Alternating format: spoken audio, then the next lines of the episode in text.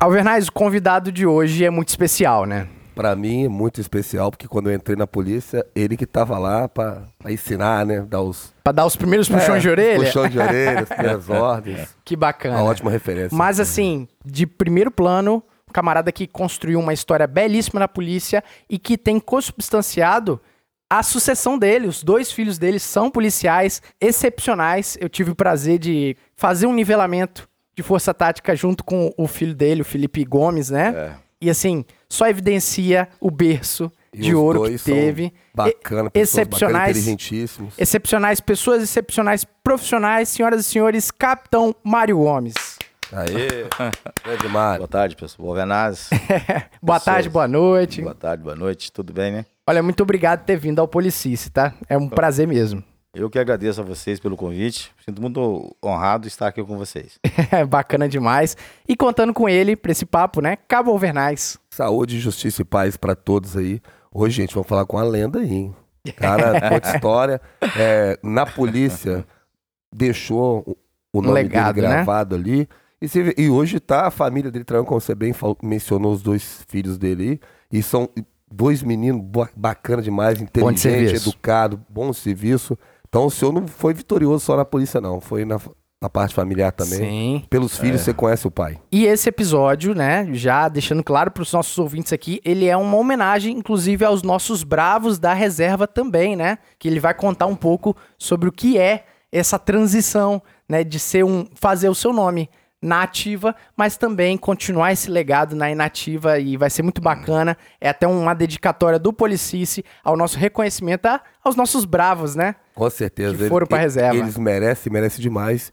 E a figura do senhor aqui hoje vai homenagear todos eles. Bom demais. E é claro, a gente tem que mandar um abraço aos nossos colaboradores no PicPay, no plano de assinatura, né, Alvernais? Aquele grande abraço e o agradecimento do Policício. Então, nosso abraço fraternal ao Lucas de Moura Lima, Rainer Duarte, Igor Gomes, Thiago Gonçalves, Washington Martins, Daniel Gomes, Domênica, a sargento, Sargento. Gustavo Tosi, Eliana Mendes, Wesley de Souza Pereira, Lourisval Oliveira, Aline da Silva, Beatriz Ferri, Maxwell Lima, Sargento Michele Ferri, João Marcos Anol Barbosa, Pedro Ivo Aguiar, Guilherme Bressanelli, Pedro Henrique, Guilherme Stoffer e, claro, sempre ele, né? Nilcinho Oliveira. A Divanilson com seu comentário em áudio. Vai lá, meu camarada. Fala aí de Souza, fala aí Overnice e ouvintes do Policis.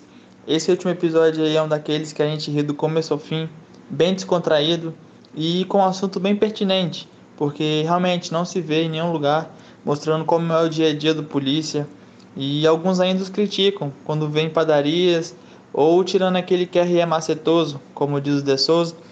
E esse episódio cai como uma luva para os novos alunos soldados, eh, já saberão aí o que os aguarda e para outros futuros policiais. Show de bola episódio, como sempre, parabéns, forte abraço e tamo junto. Muito obrigado, Nilson Oliveira. Sempre um prazer ter a sua audiência no Policis e ter o seu comentário também, né, Alvernais? Com certeza, com certeza. Grande Nilcinho. E o ouvinte do Policice que gosta do nosso projeto e quer ajudar, como é que ele faz, Alvernais? Vai lá no PicPay, na aba pesquisar.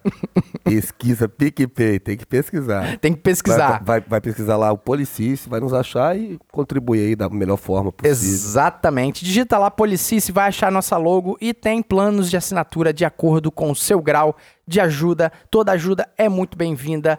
E claro, a gente tem muito amor no coração a todos vocês que ajudam o Policice a ser sustentável. E é isso aí. Acho que sem mais delongas, né? Eu sou o De Souza e você está ouvindo Policice. Já avisei que vai dar merda isso. Dá merda isso.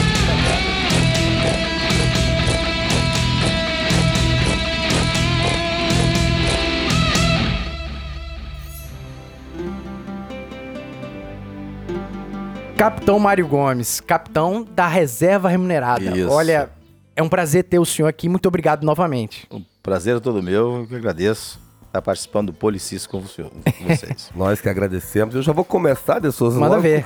logo com uma- um carrinho por trás. Rapaz, o capitão, quando eu conheci ele, ele era tenente, é subtenente, Subtenente. subtenente Mário Gomes. E a gente trabalhava na mesma companhia, segunda companhia, sétimo batalhão. Um dia eu cheguei lá e a gente quer acusação de polícia, pai e tal, tinha recém-formado. Aí ele, ele- ele- logo me lançou um desafio, De Souza. Desafiou? Desafiou pagar pro encerrado. Foi bora, pô. Cara velhinho, vou Tava perder. voando. Eu voando, 29 anos, vou perder pra esse velhinho nada. Aí, Caim, Zé, ele me humilhou desse. Acabou comigo, cara. Te falar a verdade, cara. O senhor é uma figura. O senhor fazia isso com todo recruta que, que Só os entrava? abusados. Rapaz, eu não costumava fazer com todos, não, mas. É um carioca esperto, né? Sim. Um homem grande, quase 1,90m. Pagando, fala, aquilo. Eu falei assim, eu fui lá, tomei aquele cafezinho e falei, vocês estão bem mesmo, menino? Eu tava no final de carreira. Isso Ô, foi em garoto. do- 2009, eu fui embora em 2012, com 27 anos de polícia, aí caí de punho, chamei pra pagar 10.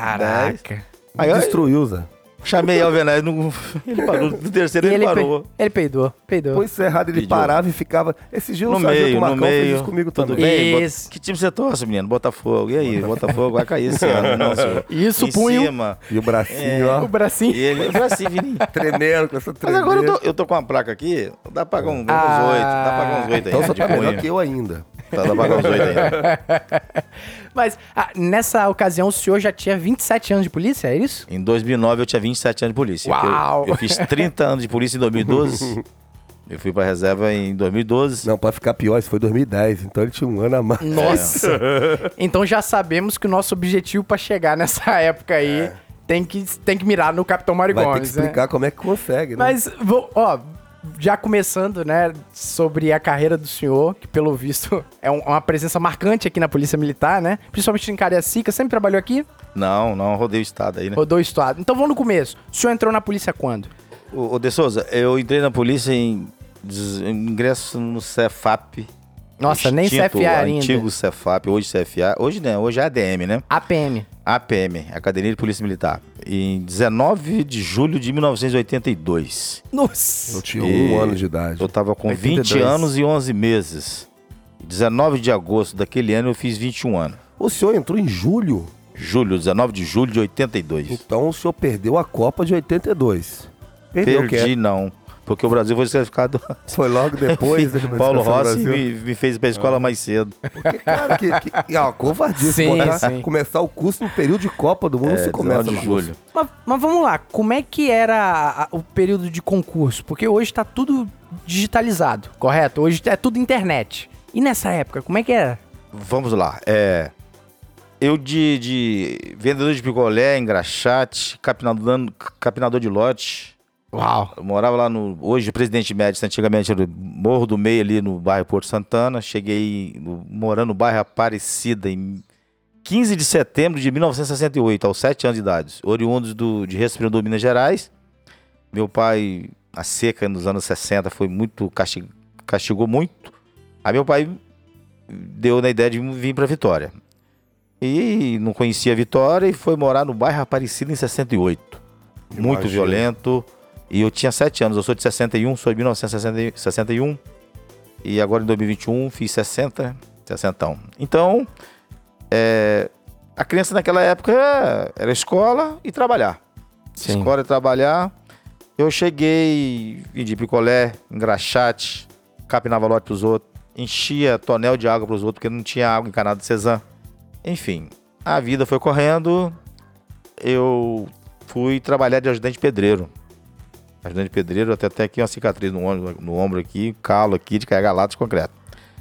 E quando eu, eu saí do, do, do- ensino primário, que, que é ali na- escola Presidente Médici, que deu o nome ao bairro hoje, Presidente Médici, eu fui fazer o, o ensino hoje fundamental, que é lá no Castelo Branco, Morro do SESI, anexo ao SESI. Eu tinha ali meus 12, 13 anos. E ali eu vi que tinha duas escolas, uma o Castelo Branco público e o SESI, um colégio de primeiro mundo. Um dia eu cheguei pro porteiro da, da escola do SESI e perguntei a ele como é que eu faria para estudar naquela escola. Que era uma diferença muito grande. Uau! O Castelo Branco cheio de lama, poça de lama, é, chão batido e o SESI todo pavimentado, parquinho, playground, é, quadra, Dois mundos. dois mundos e um muro só separante, o apartheid. E eu perguntei àquele porteiro: Caraca, eu não consigo nem imaginar um Papai, Brasil tá, assim, foi ótima cara. referência. É. Caraca. E eu cheguei pro porteiro, todo engravatado, uniformizado, e perguntei como é que eu fazia pra estudar naquela escola. E ele perguntou onde meu pai trabalhava. E meu pai naquela época trabalhava no Britador, na rua ali do Britador. Hoje está desativado ele por Santana. E ele falou assim: olha, quem trabalha ali não tem acesso ao SESI. Eu não sabia o que que SESI é o Serviço Social da Indústria, né? Então todos os funcionários da indústria Tinha direito. tinha Ah. direito os filhos ali. E ele falou: olha, ou você entra por esse. seu pai trabalha na indústria, ou você, no final do ano, o SESI, a escola, o Serviço Social da Indústria, o SESI de lá do Morro do, do SESI por Santana, chama-se Centro de Atividade Arnaldo Magalhães Filho. É, concede vagas para a comunidade, para cada classe. Então, você vem aqui, final do ano, e procura saber e faz a inscrição e vai te dar a, a, a matéria que cairá na prova e você, passando na prova, você tem acesso aqui. Era um processo seletivo. Processo seletivo. Isso foi lá no meio de março, abril, logo depois assim, né, do carnaval e Semana Santa. E eu fiquei o ano todo, toda semana eu, eu enchi o saco daquele porteiro lá da escola. Aí foi um belo dia, lá primeiro de agosto, setembro, ele falou assim: olha, mês que vem, outubro. Eu peguei e fui lá e uma senhora me recebeu muito bem. E foi o primeiro dia que eu botei o céu ali no, no- naqueles mundos ali. Eu achei assim, misericórdia. Muito bonita a escola. Totalmente diferente de onde eu estudava. Sim. Aí eu cheguei lá e falei que a moça me atendeu muito bem, educadamente. Pois não, o que, que eu posso te ajudar? E eu falei, olha, eu vim para aqui, o moço lá falou, ah, sim, aqui. Aí fez inscrição e ela me deu a matéria que ia cair na prova. Sim. Aí que veio, começou a de grande dificuldade de eu procurar Como é que estuda, né? como é que estudar, uma, livro. Hoje você clica no, no, na- no computador, no celular, a matéria vem toda. Naquele tempo nós tínhamos que papirar. A Sim. minha escola Castelo Branco não tinha é, Biblioteca. biblioteca. Sim. E eu fui pegando um retalho de jornal aqui, pedaço ali de livro ali e fui. E fui, Caraca. fui pro braço e passei e consegui estudar no SESI. Passou na cabeça dura mesmo, na Terminei, insistência. exatamente. Foi a grande, Que irado, a cara. salvação da minha lavoura foi ter estudado no SESI, me deu base. Aí eu saí da oitava série do SESI e fui fazer o primeiro grau do, do, do- do ensino básico antigamente. Hoje é o ensino fundamental. Sim. No Terfina Rocha Ferreira, ali desativado hoje, em frente ao Estrabão em Itacibá. Só que eu estudei ali um ano e os dois últimos anos à noite. Aí eu tive que trabalhar de ajudante pedreiro lá em Vila Velha, lá na, na construção civil. Eu ia de, um, de caminhão, pau de arara, fazia, chegava lá e trabalhava. Chegava no morro por Santana, tomava banho, descia. Quando chegava. E é uma distância boa de Porto Tá- Santana até ah, o tá Tefino ali. É o Terfino, é aqueles. e Hoje o Transcol tá maravilhoso. Naquele tempo ônibus passava de duas em duas horas. Aí quando saía da escola 10 e meia, 11 horas, eu voltava a pé. Porque o ônibus era um só que passava e o superlotava não dava. A gente tinha que vir a pé. E o vigia, onde é que troncamento ali que vai pra Sotema, Porto Santana ali, Só É contextualizando, é município de Cariacica, município né? de Cariacica, Sotema, indo a Porto Santana, ali Caraca. tinha uma guarita e o vigilante não deixava a gente passar. E um dia eu tirei a camisa e falei com ele, olha, balancei a camisa e mostrei o livro, olha, eu tô vindo da escola, camarada, eu sou trabalhador, amanhã eu tenho que trabalhar, eu tenho que levantar cedo. Já vai dar 11 horas e eu tenho que ir embora dormir um pouquinho. E assim foi minha vida, O senhor continuava trabalhando de ajudante de pedreiro e estudando à noite. porque era comum as pessoas, tipo criança, jovem, trabalhar desde cedo, né? E sim, com certeza, o índice de criminalidade era bem menor, né? Menino, menino saía profissional. Trabalhando, Não saía- tava Olha a não saía diferença. pra Unis, não. Olha a diferença, né? Aí, veja bem, aí terminei em 81, dezembro de 81, eu terminei meu, meu segundo grau, na época, né? Hoje é ensino médio. E um amigo meu, aí fui ser assessorista de elevador. Hoje, profissão extinta. Caraca! No edifício Rural irado. Bank, no, Sobe, desce. É, lá no numa 18º total, andar. Exatamente. Eu pegava cara. de 13 a 19 e ganhava um salário mínimo e meio. Eu tô, fazendo, eu, eu tô fazendo essa resenha toda aqui pra chegar como eu entrei na polícia. Eu, eu chegava de 13 a 19 e ganhava um salário mínimo, eu tava no céu, cara. Sim. Deixei de carregar a lata de Não concreto. fazia esforço, só sobe. Fazer esforço, desce, só sobe. tá. Aí eu- logo, logo você assimilava quem era o. o qual andar que o, que o Que o morador morava. morador ah. não, era, era comercial. Ah, era comercial. No Baneste ali, na Praça 8, aquele Baneste ali. Entendi. Aí, ah, aí um dia um amigo meu, hoje sargento da reserva, segundo sargento, falou comigo: Rapaz, por que você não anda na polícia? Eu nem pensava em ser policial e nem, nem sabia o que era polícia. Nem sabia que podia, né? E nem sabia que podia, que eu, que eu tinha tamanho, jeito pra coisa. Que legal, cara. Aí ele falou comigo, eu falei, rapaz, eu falei, quanto tá pagando a polícia? Ele falou assim, um salário mínimo. Eu falei, pô, mas eu tô ganhando um salário mínimo e meio.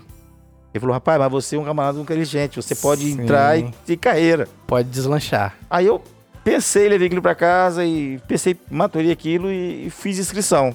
E conforme eu mostrei vocês aqui, o, o, o cartão de inscrição de, de março de, de 82. 82. É. Aí pai, fui lá, como quem tava na polícia, você me perguntou de Souza. Você pegava lá no QCG o, o boleto, ia no Banete, pagava, trazia a taxa paga, como é hoje. Só que era Um comprovante. aham. é, só que hoje não é online, né? Aque- Aquele, hoje é online, naquela tempo era. Você pegava o boleto, chegava lá, tava, só pra pegar esse boleto, tomava logo um meio quilo de, de, de, de, de, de esporro lá. Aí voltava e fazia inscrição, te dava esse comprovante que eu mostrei a vocês, e você marcava da prova e, e. e só que o meu chefe gostava muito de mim, como assessorista Sim. pontualidade, e, porque berço meu pai me ensinou essas coisas todas, honestidade, transparência. E eu, quando eu falei com ele que eu estava fazendo prova pra polícia, e ele falou comigo quando eu ia ganhar na polícia, eu quero um salário mínimo, ele falou comigo, você tá maluco, aqui você ganha um salário mínimo e meio. Eu falei, ele falou, mas o que te leva lá- a levar pra polícia? Eu falei assim, porque lá eu posso seguir carreira, aqui não. Pensamento a longo prazo. Sim. Exatamente. Porque Cara. eu olhava assim pro porteiro, 15 anos de porteiro. O assessorista, 12 anos de assessorista. Eu falei, pô, eu vou ficar 12 anos aqui? Vou aposentar a assessoria. É, e, Que pensa- inclusive que eu mentalidade, conheço hein, aposentado lá que aposentou no teto do INSS para baixo. Aí eu fiz a prova. Para pegar o resultado, Alvernaz e de Souza, olha só que dificuldade. Pra- o expediente no QCG era de meio-dia às 18. O meu expediente lá no, no- no- no- no- como assessorista no, no condomínio do Rural Bank era de 13 a 19. E Caraca. aquele tempo o ônibus não fazia. Esse Sim. corre com tanta facilidade, não tinha Uber, não tinha, eu, eu não tinha condições de pagar um táxi. Não tinha Uber? Não, Não. tinha táxi? Não tinha, não. Acho que nem avião tinha. Nesses do mundo não tinha nem inventado avião ainda. Pelo menos em Cariacica não tinha avião, É, aí eu falei com ele, ele não, ele não me autorizou para pegar o resultado. E aquilo foi tardando, foi. Eu fui um dos únicos a pegar o resultado. Quando eu cheguei no QCG, eu, faltei o serviço, avisei ele, falei, Sim. amanhã eu irei ver o resultado lá. Quando eu cheguei lá, tinha um terceiro sargento, hoje capitão que é lá, ele perguntou o que, que eu queria. Eu falei, eu vim saber do resultado da prova do, da polícia que foi realizado no dia em março agora. Ele aloprou comigo. Ele me deu um esporro de- de- de- de- de. Normal. Na época isso era... você tá cagando, já começou mal. Tá, tá atrasado. Você tá buscando resultado atrasado, imagina durante a sua carreira. Eu falei, senhor, cala a boca. Puxou a gaveta, puxou a gaveta, pegou lá aquela, aquela, O homem era bruto. aquele, aquela ficha e foi riscando ali os exames que eu tinha que fazer.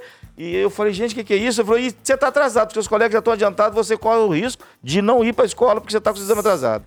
Sim, porque as etapas vou- do concurso é muito séria, né? Eu vou, exatamente. Eu voltei pro condomínio, pro edifício Rural Bank e o chefe falou assim: "É, pela sua cara você não passou".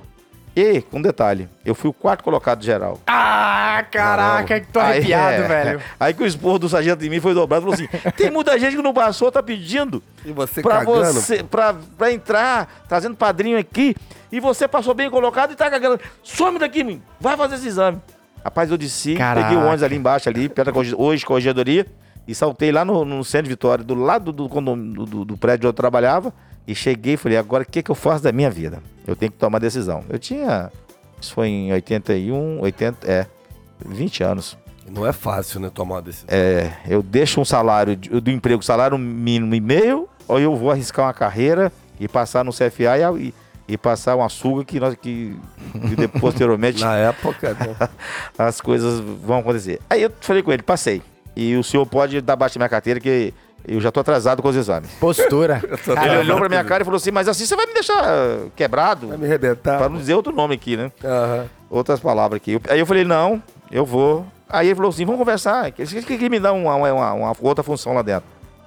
Falei, não, senhor, tô decidido. E fiquei três dias treinando lá. Um outro cidadão lá, com três dias, e fui pra, fui, fui pra luta. Quando eu chegar. Gente, era tão difícil que você. Eu não conhecia a Vitória, eu tinha 20 anos.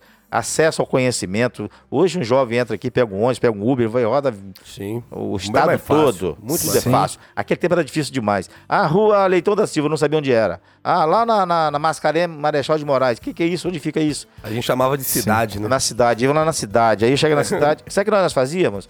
A gente ia pro QCG. Chega lá, saiu um grupo de de seis, oito, dez. Ah, vou fazer exame disso, disso, disso. Eu vou com você. A gente ia, descia a pé. Sem dinheiro, Sim. mal, mal dinheiro de passagem pra ir de casa pro quartel e pra voltar. E toda aquela, aqueles exames ali, nós íamos a pé. Leitão da Silva, lá na, na Praia Santa Helena, ali, ali perto ali da, da César Lau, que vai aí, na, em Ser Vitória. Fiz todos os exames. Aí o último foi o PMK, tudo. Psicotécnico, né? Aham. Aí entrevista com, com três psicólogas. Caraca. E nós lá, uns 80, 100 homens lá, todos esperando, mas assim, marcava assim. A psicóloga chamava. Aí uma hora lá eu chamando, só via. Viam sair alguns sorrindo, passei, passei, vibrando, o resultado era dado na hora. Sim. E vinha os colegas que você tava caminhando com eles, os caras chorando, pô, Que ficou pra depois. fiquei, fiquei reprovado.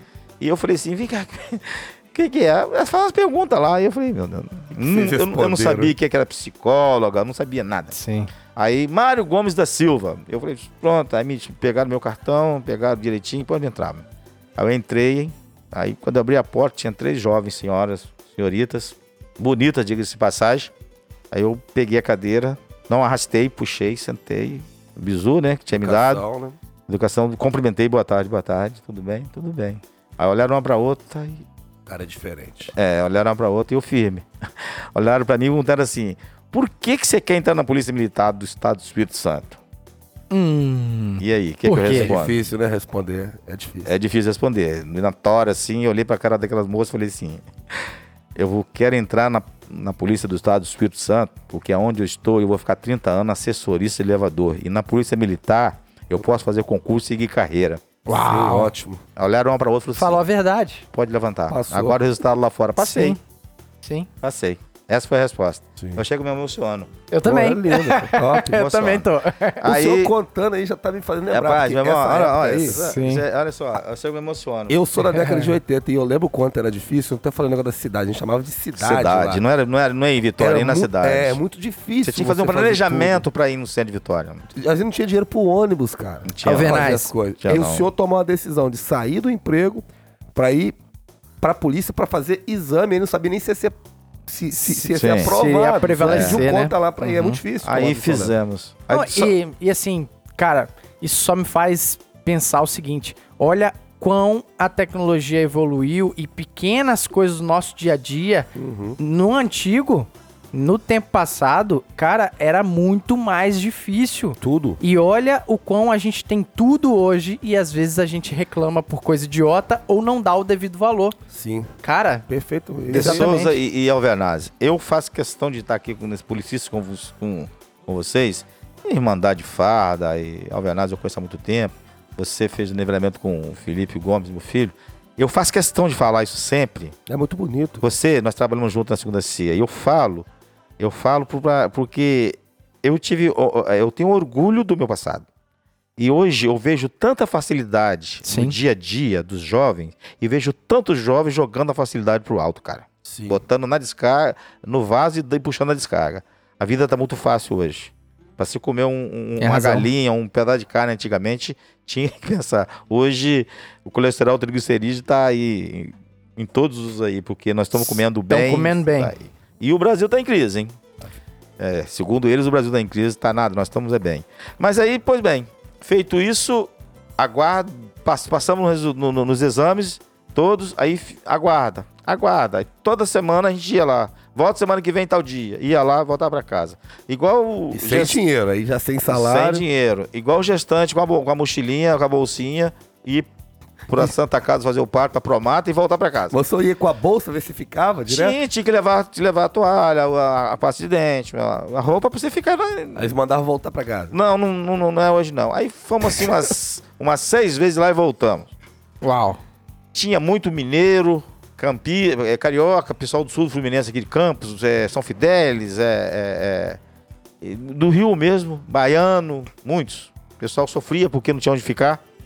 Quando foi um belo dia, 19 de julho de 82, nós chegamos lá, pra minha infelicidade, eles falaram assim, aí chegou dois, a gente falava caminhão choque, a espinha de peixe, tem lá na- no, no, no, CFA, no CFA, lá na, na APM hoje lá, aqueles carros de, A que tá lá no museu? aquele infeliz lá, andei naquilo lá. Eu não sabia que era aquilo, rapaz. A gente tinha uns reservistas no meio que davam um bizu, a gente montou a gente subir naquele carro. Nós subimos aqui naquele ali, e os motoristas, que Chevrolet caixa seca, chegou na Cruz Saldanha e ficou uns oito. Ficou uns oito. Aí quando. É, ficou, ficou, ficou. Chegaram depois de ambulância, todo estrupiado. Rapaz, nós garrava naquilo. igual, igual carrapato pra não cair daquele caminhão. Eu tenho foto, eu tenho foto Que aventura.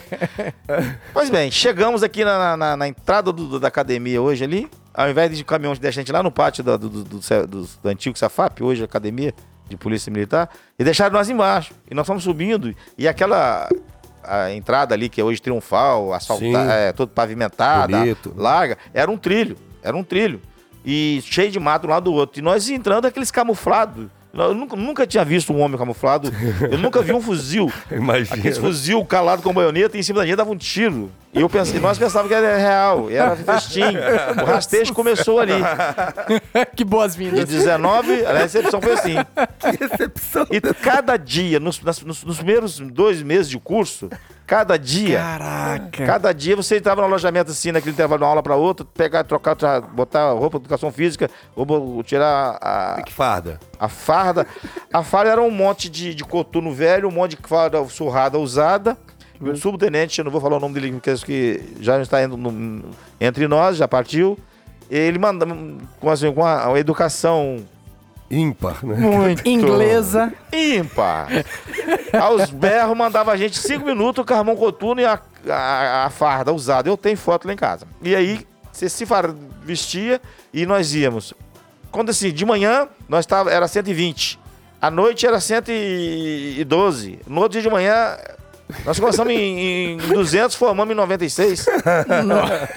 Você falava pro caboclo assim, rapaz, não vai embora não, pô. O homem, é eu, eu, eu tenho 1,65m e meio, gente. Quase que eu fiquei aprovado na altura.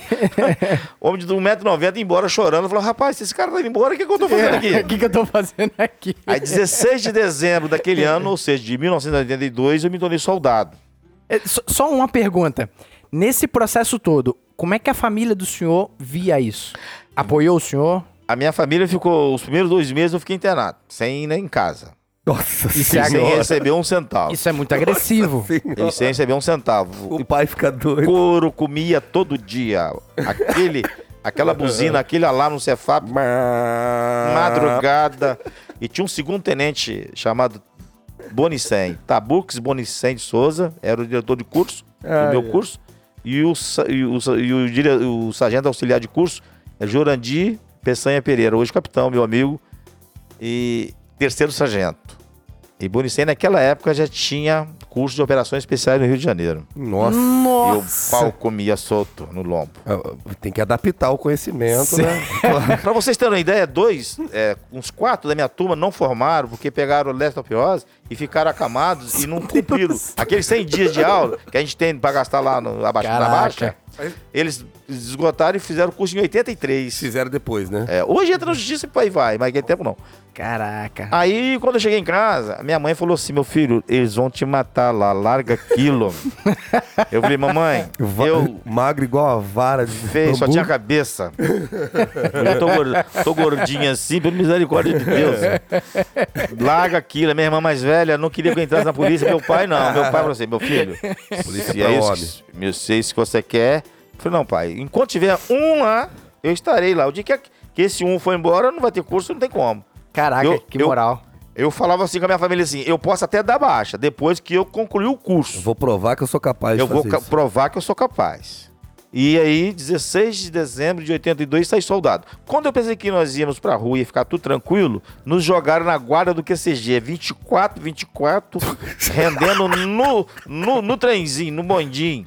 Um fuzil, capa- capacete, jugular, coturno. De noite só podia frouxar. Desabotoar os para dois de rir, cara. dois- Cara, os é dois- engraçado, velho. É, cara.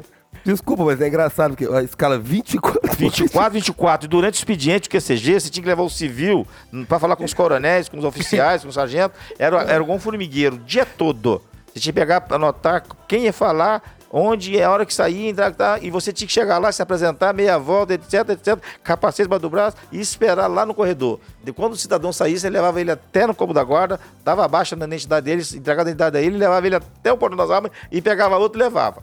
À noite, Caraca. aquela cacheada desgraçada, gente. ó, 24 horas. Depois de formado? de dezembro de 82 a agosto de 83, quando a turma de 83 formou. Aí que eu fui pra CPRP, extinta Companhia de Polícia de Rádio Patrulha. Aí, você- aí o senhor virou polícia de Aí eu virei polícia. Aí eu Mas virei polícia. Ele tá contando aqui, eu tô imaginando a, a visão dele. Quando ele olha o- hoje, o. Colocar a gente no, Uhum, é. no bar, que a gente tá na, ativa aqui. O polícia ali com 19, 20 aninhos, cabelinho no gel. No gel. cabelinho no gel. Tatuadinho, A boina assim pra não amassar o cabelo, aí coloca, coloca a boina no ombro e reclamando. zapeando. Tá É isso que eu- Trabalhar à noite, eu não aguento trabalhar à noite. Isso, isso.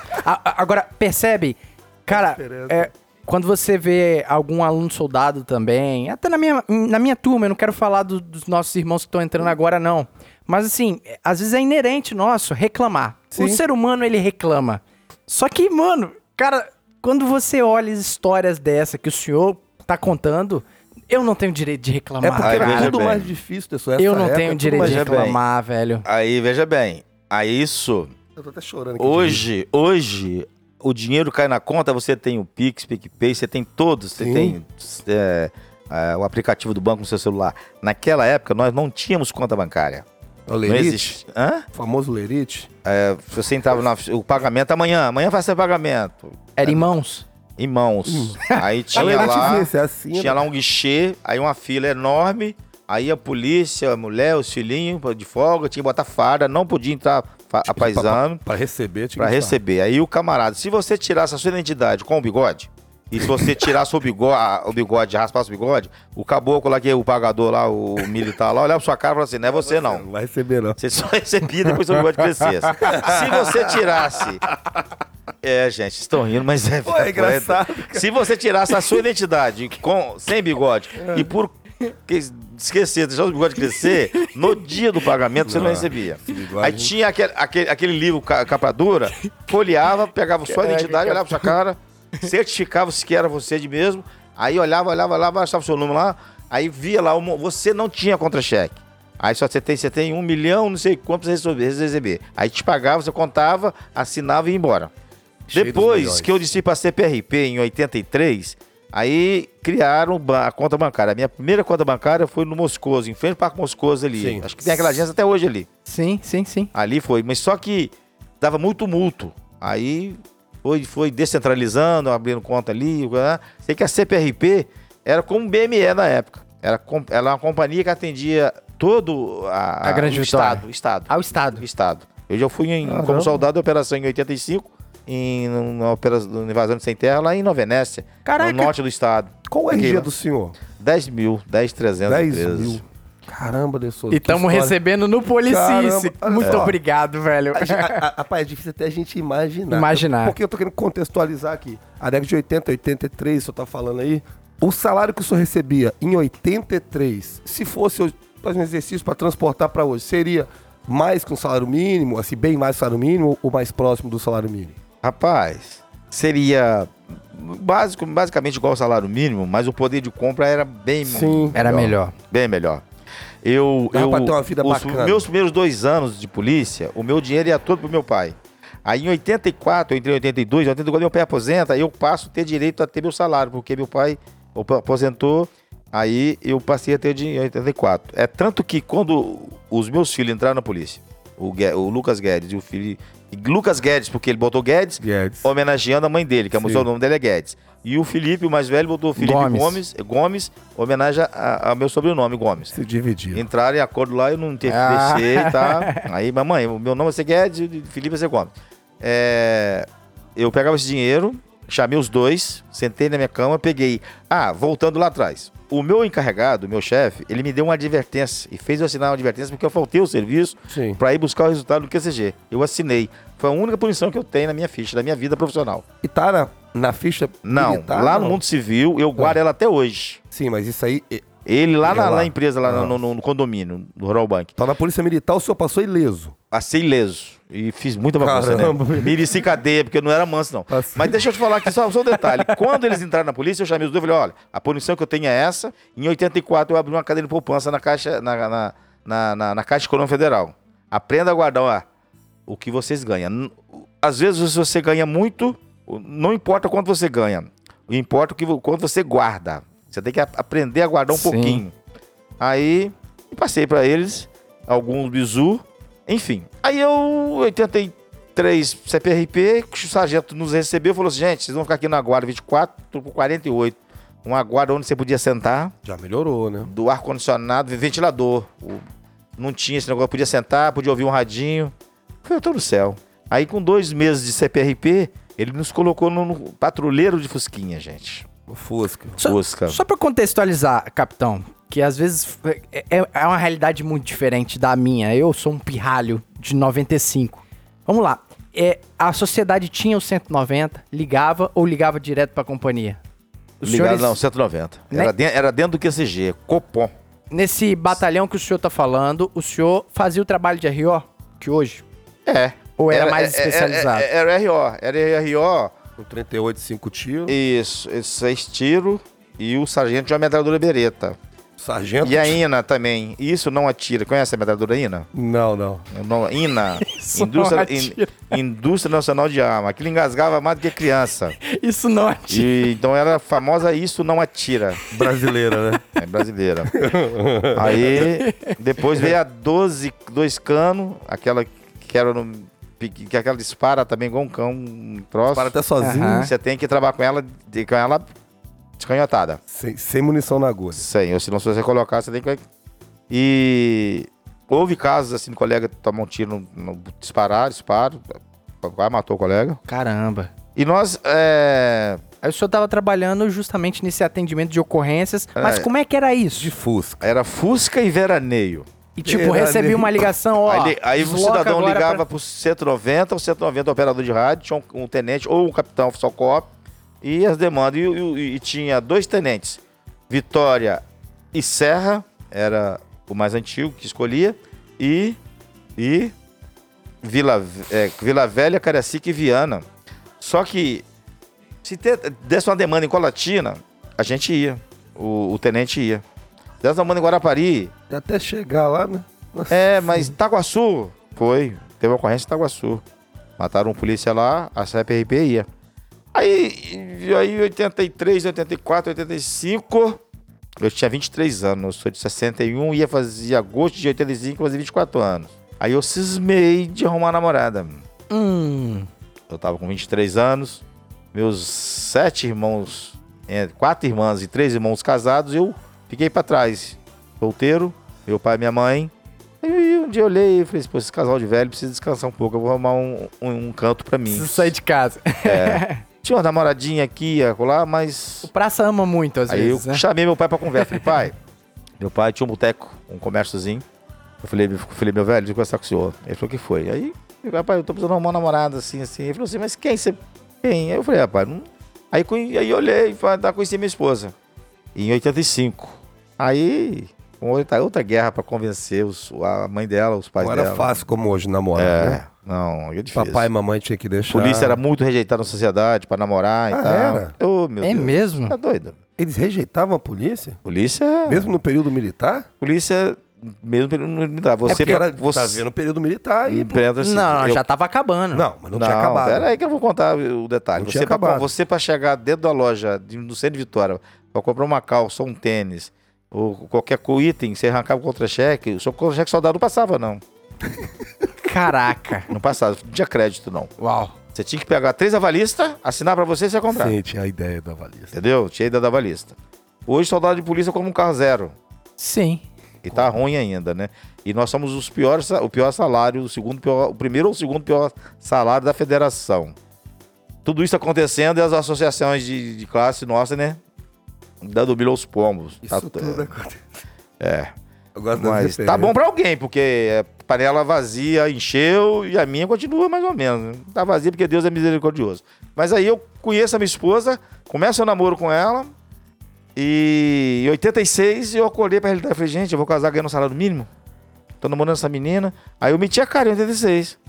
Aí eu tinha opção. Eu já tinha do- ultrapassado, porque soldado só podia fazer prova pra cabo ou pra sargento depois que fizesse, passasse o, o período, o estado Os dois probatório. anos. Dois anos.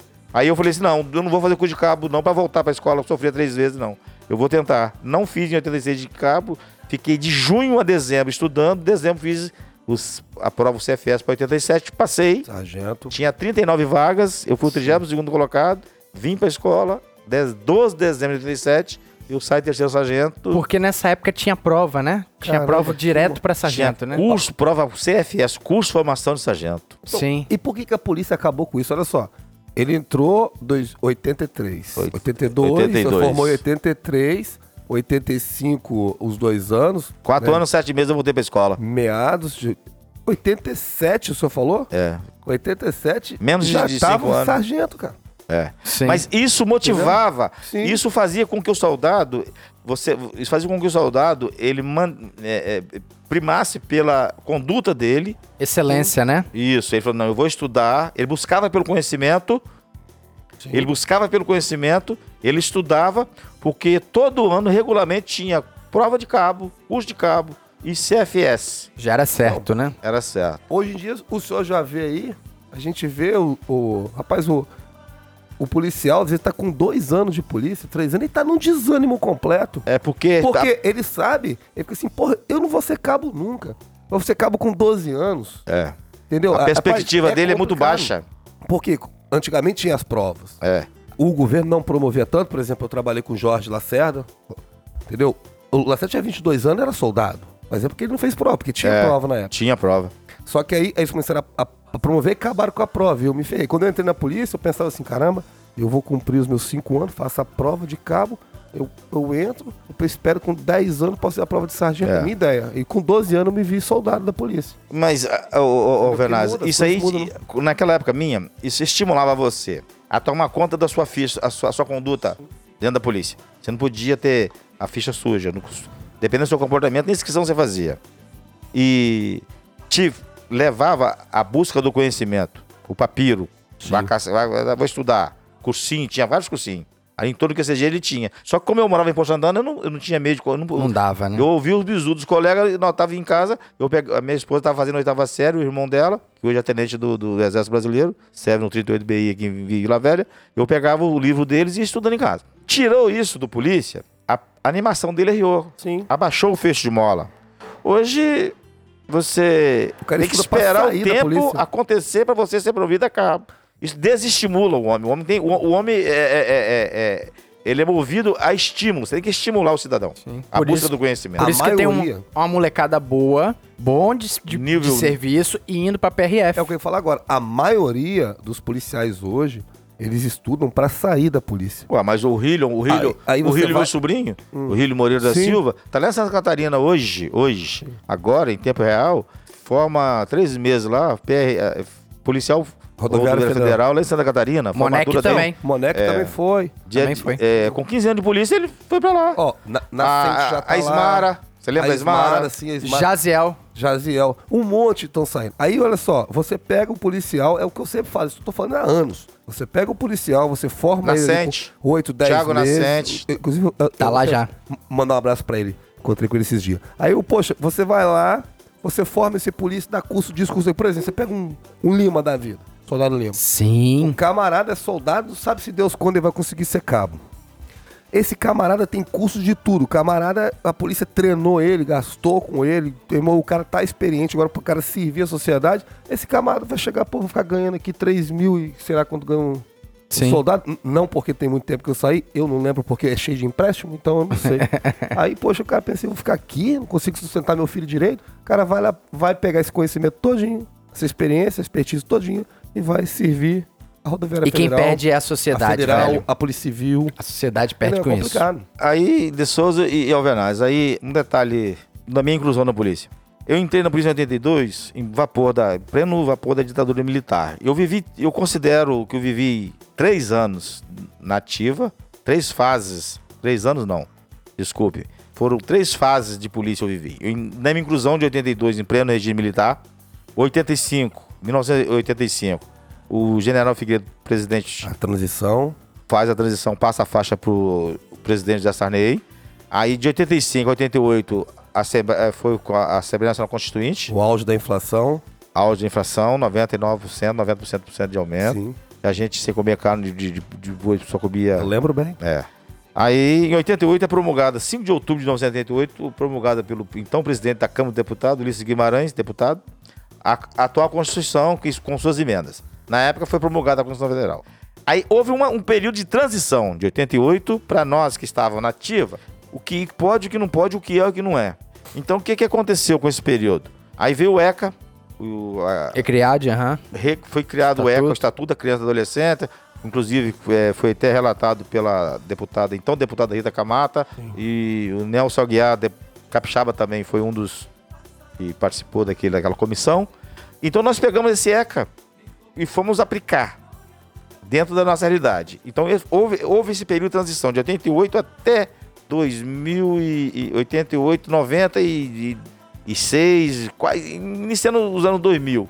Quando nós estávamos adaptando, é, é, vivemos aí essa, essa democracia plena que eles consideram democracia plena, Estado Que- de Direito. Estado de Direito que todos estão vivendo agora.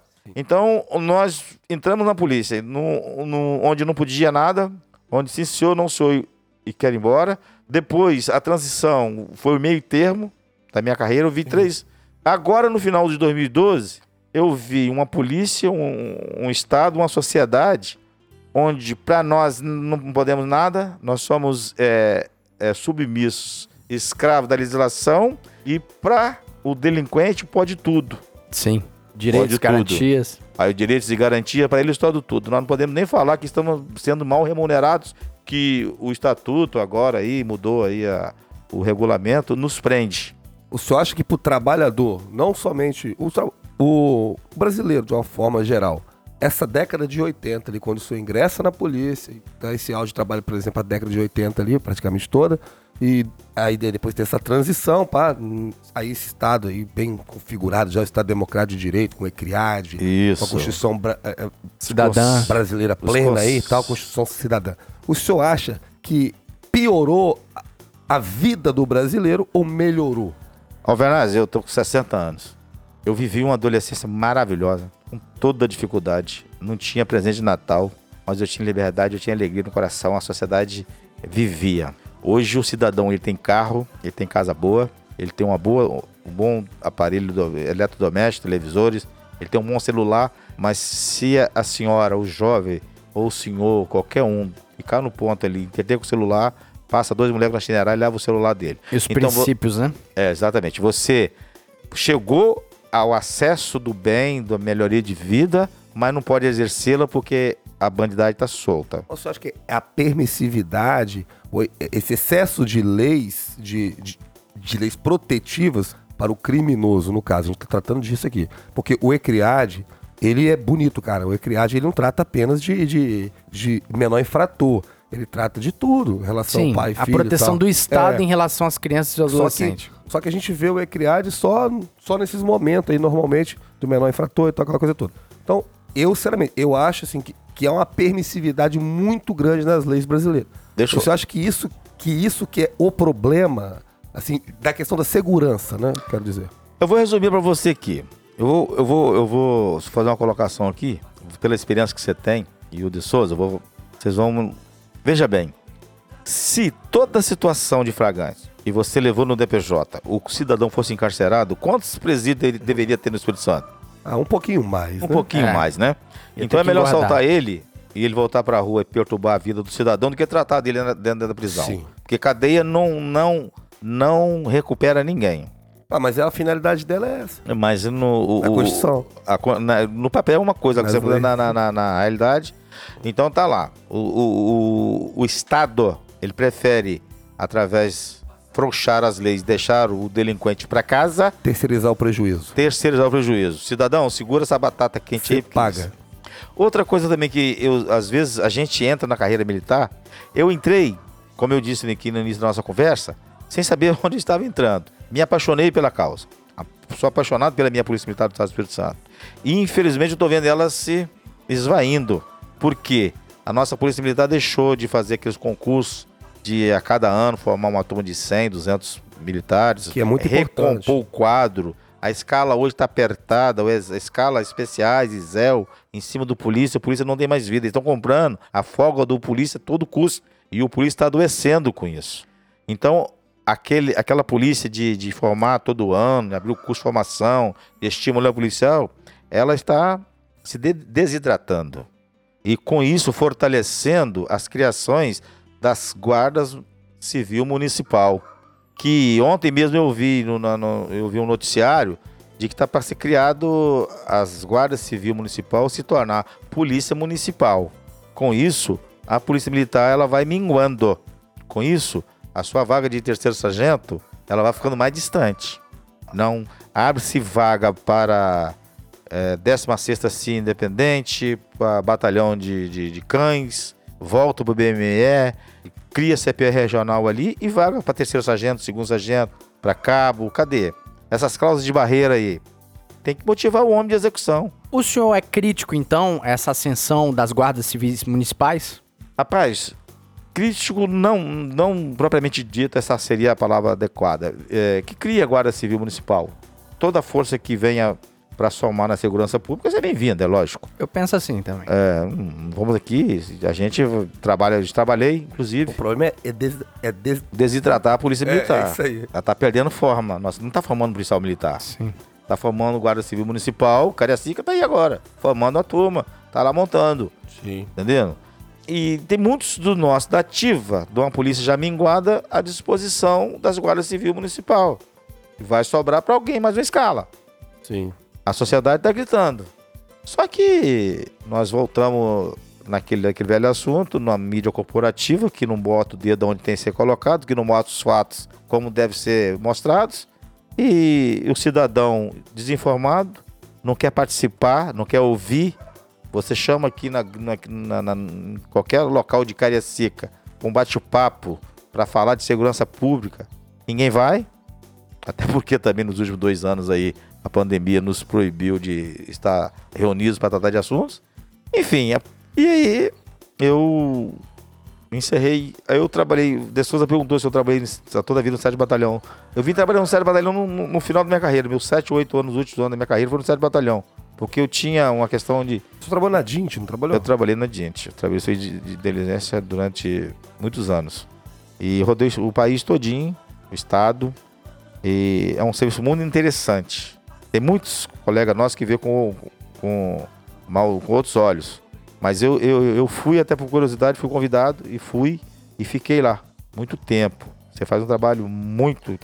Ou seja, a DINT, o serviço de inteligência, ele busca ah, dados para assessorar o comandante. Ele mostra para o comandante aonde está acontecendo um fato e ali ele para o uso e emprego da tropa. Sim. Sim. Pra tomar as melhores Eu não sei decisões. porque as pessoas não. E se, na, pro- e se na busca desse conhecimento desses dados tem algum dos nossos militares em desvio de função, ele será relatado. E aí a sociedade quer dizer que a polícia é corporativa. Não é. A polícia militar não é corporativa. Ela pune os seus. Não E com rigor, né? e com rigor. E não como muitas outras instituições que nós vemos aí no nosso Brasil, que bota a sujeira para o tapete e tudo certo. Sim. Tudo acaba em pizza. E a Polícia Militar não, ela pune com rigor e com força. E aí, esse serviço de inteligência é muito importante, por isso. Chegou um tempo que o serviço de inteligência, ele processava os dados, buscava informação, que chama-se o dado negado. O que é o dado negado? É aquele dado que aqui escondido. Então, o homem a, a paisano, de bermuda, no, ali, para ali, vai buscar aquele dado negado. Onde está acontecendo, por que está acontecendo. Aí os analistas, você faz analisa do fato e vai buscar. Nós vemos um momento aqui no, no- da, na polícia, da segurança pública do Estado, tão difícil que você não tinha para onde passar esse dado negado. Aí a gente fazia, ia e executava a operação junto com o BME, junto com as companhias. E eu acredito que você tenha feito várias com o serviço de inteligência do, do, do Sérgio Batalhão. Algumas busca, mandar de busca e apreensão. Isso não era para acontecer. Era pegar isso aí e, e, e para delegacia responsável Aham. daquele tipo específico de crime, delito. Sim. Aí o senhor ficou quanto tempo na DINT? Rapaz, eu fiquei 18 anos. Uau. É. Caraca. E quando vem pro batalhão de área, presumo que os caras devem olhar torta. Esse é da Não, aí não. Ah, não? Não me Esse é olharam. da DIT. Eu fui, eu fui, eu fui, eu fui um ponto fora da curva, porque eu trabalhei muito com a tropa. Porque Hum. o homem, o homem de inteligência, ele não precisa buscar informante no mundo civil. Em cada bairro desse aqui tem no mínimo uns 5, 10 militares. E eu já tenho de casa, né? Tá, já tem, eu tenho dentro de casa. Sim. Fulano, vê isso pra mim aí, camarada. Quem é fulano de tal aí? Difica pra mim, esse cara pra mim. É, tá, tá, tá. Hoje, gente, com esse telefone celular, esse zap aí, você manda na hora. Antigamente era muito difícil fazer isso de inteligência. Sim. Então é o seguinte, quando eu- você fazia isso aí, e valorizava quando o elogio vinha pra mim e que eu falava assim, não, ó, vou elogiar também fulano de tal, porque ele me ajudou. Ele sentia motivado. O homem, ele é movido à motivação. Sim. Eu sempre gosto de usar essa palavra. É, uma vez eu fui no shopping, no shopping Vitória e vi lá um, um, um golfinho na época de verão, fazendo malabarismo. E todo, ao término de, de, de- de toda a exibição dele, o adestrador dele tinha uma caixa de isopor cheia de manjuba, sardinha. Aí quando ele terminava, ele pegava umas duas, três, dava ele, ele ficava todo alegrinho Recompensava. e aham. recompensava. Isso você, Cabo Alvernaz, você, soldado de Souza, fizer bem a sua função lá na ponta, lá na madrugada fria, no patrulhamento da RO, e seu comandante de companhia, seu comandante de batalhão reconhecer você e te valorizar, você vai buscar cada dia mais e mais fazer o melhor. E todo mundo ganha. E quando os nossos governantes entenderem assim e passar a remunerar você melhor, você vai render mais e mais e mais. E quem vai ganhar com isso é a sociedade. Todo mundo. Todo mundo. Uau.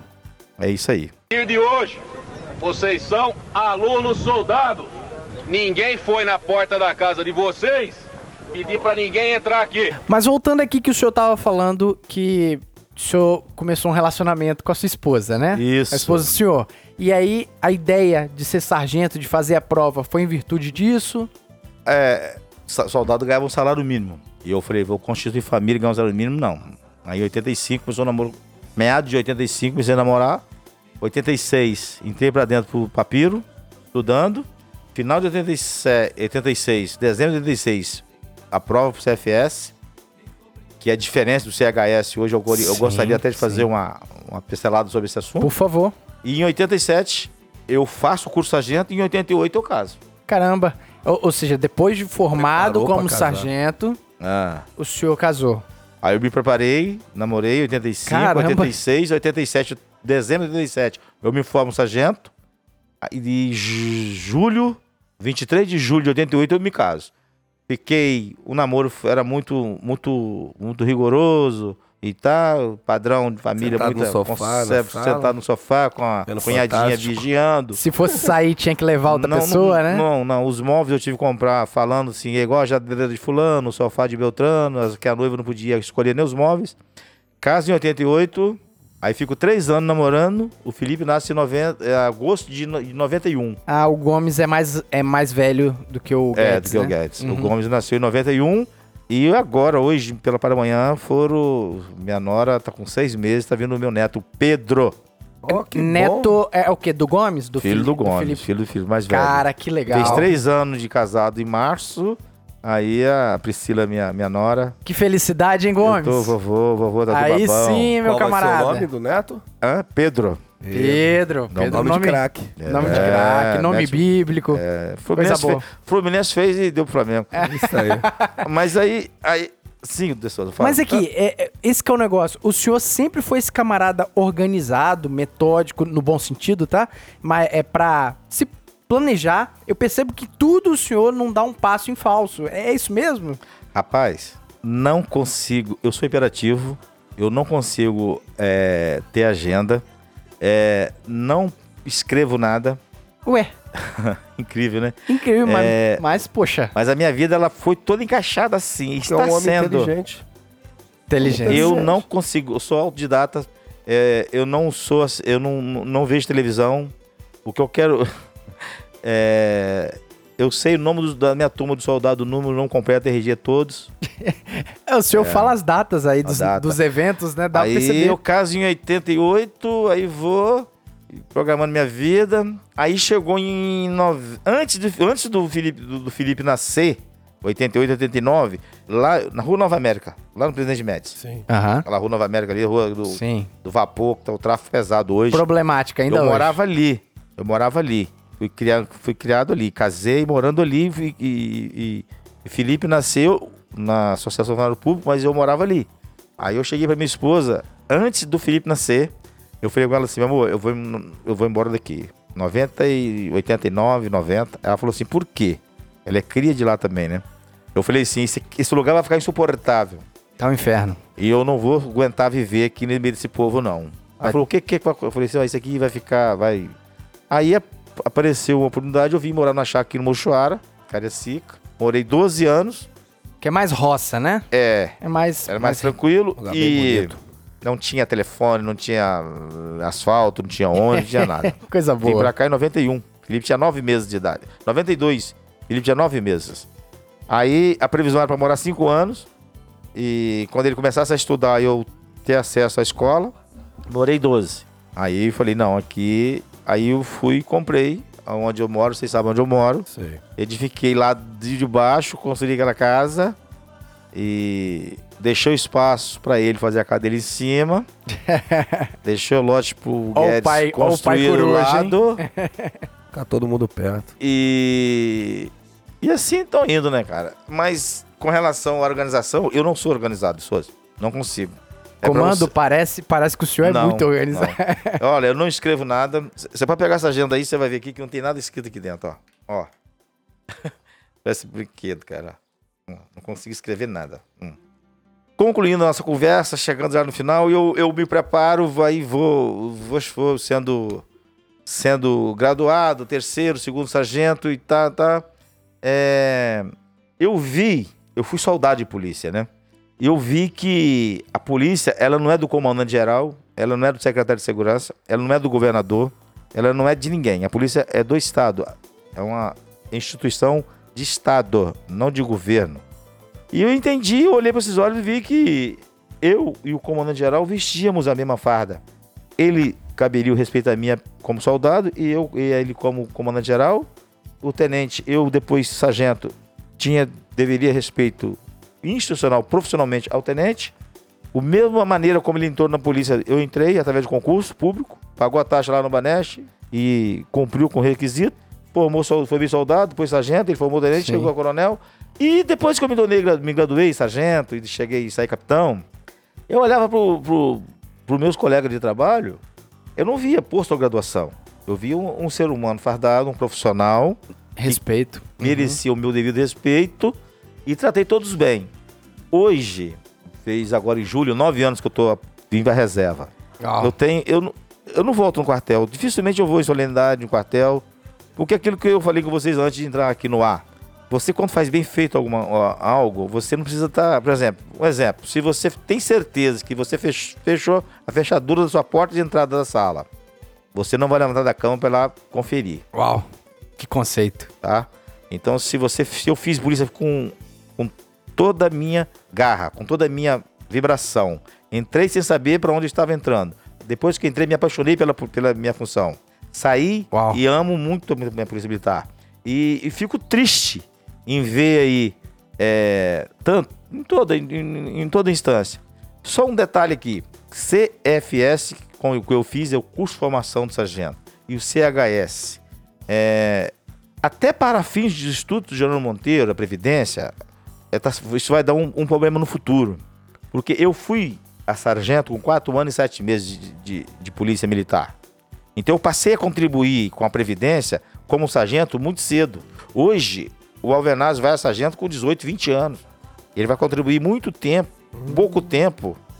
Como Qual a sua sargento. previsão para sargento, Alvenaz? Ah, eu nem. ah, eu- só se eu passar na prova. Eu pretendo o ano que vem passar na prova. e- Então, você tem que ir para Pires estudar. Então, aquela, na minha época, abria concurso todo ano e, eu, e você ia contribuindo como terceiro sargento. Eu fiquei terceiro sargento, 87, eu fui a segunda em 92, cinco anos. Cinco anos eu contribuí como terceiro sargento.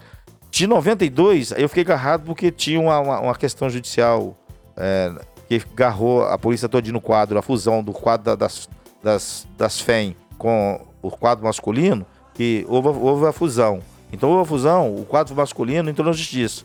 E eu fiquei oito anos como segundo sargento, de 92 a 2000. Então eu contribuí oito anos como segundo sargento. De 2000 a 2005 eu contribuí como primeiro sargento. 2005 a 2000 e sei que subtenente, depois tenente, capitão. Então, a- fragmentava a sua participação, sua contribuição para o Instituto Previdência Monteiro. Hoje estão deixando você soldado cabo durante muito tempo. Aí quando você chega na hora lá na cara do gol, você sai com vencimento de subtenente ou ve- vencimento de, de segundo tenente. A conta não Ou vai seja, fechar. A conta não vai fechar. A conta não vai fechar. E aí eu fui ver que quando eu fui embora, quando eu saí em 2012, eu me preparei bem psicologicamente. As- os colegas ali no, no batalhão diziam assim: Ah, tenente, o senhor vai vir todo dia aqui no quartel, o senhor ama essa polícia. Eu falei: Será? Hoje, como eu falei com vocês, eu tenho dificuldade de ir lá, porque eu acho que eu cumpri já com a minha tarefa. A história foi bem contada. É, e outra coisa, você. Você. Eu, aí que eu fui descobrir que é mais difícil você sair da polícia do que você entrar nela. Uau. Porque você, quando é garoto, você não sabe, não. Depois que você se apaixona pela farda, você pode sair da polícia militar, você pode fazer um concurso pro judiciário, pra PRF, P- PF, você pode ser médico, você pode ser advogado atuante, você pode ir pra política, mas você sempre vai lembrar da sua turma de soldado. A polícia não sai, não, Não, sai do senhor, sai, né? não sai. Quem foi polícia uma vez nunca mais vai acordar vendo o mundo com os mesmos olhos que via antes. Uau. Uau. ele vai ter essa, ele vai ter essa, essa mácula. Uns carrega para o mal Sim. e muitos, a maioria, para o bem. A Polícia Militar do Estado do Espírito Santo é guerreira, é feita de homens e mulheres de fibra. Sim. O nosso, a nossa a canção do Soldado Capixaba, eu, eu faço questão de cantá-la sempre, botar no YouTube lá em casa e ouvir. Sou soldado da terra de Ortiz, legal. Só coloca no YouTube, ouve. Coisa nobre. Me impõe o dever. me põe o dever. Enfim, fiz uma carreira. Fui muito questionador, briguei muito, o Alvernaz sabe disso. É mesmo, era ponderão, eu era... era ponderava, ponderava muito. Não aceitava, não aceitava. Mas aqui, Não antes... era- eu acho, eu acho que no- meus comandantes não, não era fácil pra me incomodar, não. Mas assim, dá, dá pra perceber que o senhor também não era imprudente. Não, não, não faria nada. Sabia o que tava fazendo? Sabia o que tava falando, exatamente. Essa é a diferença de ser um revoltado sem causa e, tipo assim, ficar distratando o comandante só por distratar. Você Não. tem que saber o que você tá fazendo. Mas assim, eu, eu gostaria, uma dúvida minha. É, o senhor tava falando eh, que essa transição de soldado para sargento, essa, esse ímpeto de fazer a prova, passar ali, né, e se graduar, ele foi mais pro intuito, né, de, de ascensão profissional. Só que no militarismo nós temos uma questão hierárquica, assim, muito... que as, as funções passam a ser mudadas, né? Um soldado, ele é um elemento de execução. O sargento, ele já tem uma função muito pesada. Sim. E muita responsabilidade cai nos ombros do sargento. Como é que foi absorver isso de um dia estar como soldado e voltar pra tropa, aqueles amigos do senhor que o senhor trabalhou junto, e agora os camaradas ter que olhar assim, pô, o cara agora é sargento, Sargento, né? Agora Rapaz, é outro Me- patamar. É, tem que, tem que ter todo o respeito, não é por aí, né? Eu não sei como é que tá a grade curricular hoje da formação do, do, do- do CHS.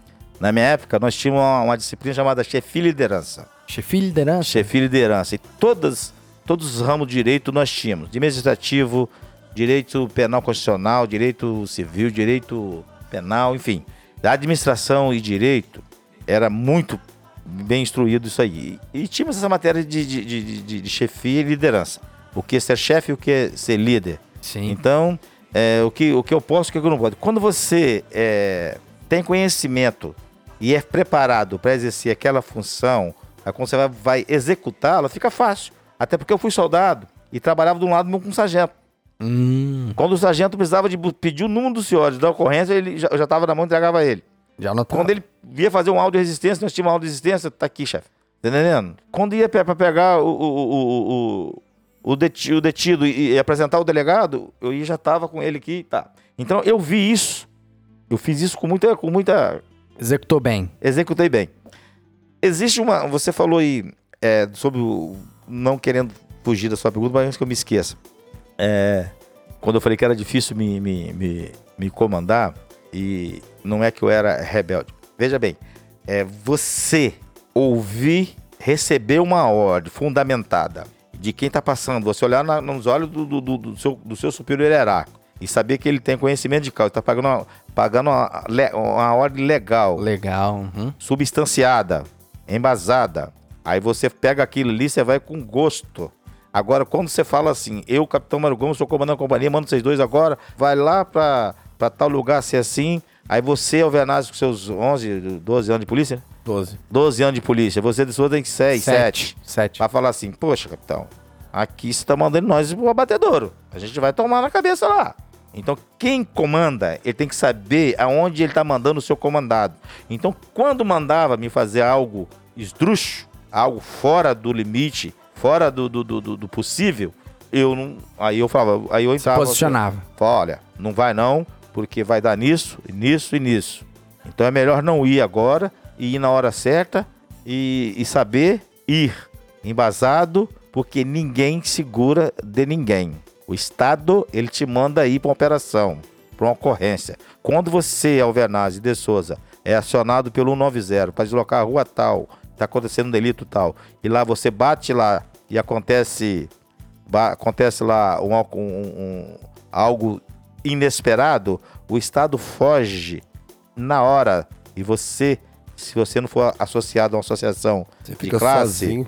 Você vai ter que tirar o dinheiro, o sustento dos seus filhos para pagar um bom advogado para você não ser condenado. Fica assim, assim, você defende o Estado, depois o Estado te processa. Ele te, né? ele te processa e te abandona. Ele te joga, Exatamente aí. ele te atira aos leões. E, e, às vezes é, é- é é muita responsabilidade. Aí você joga isso tudo nas costas, por exemplo.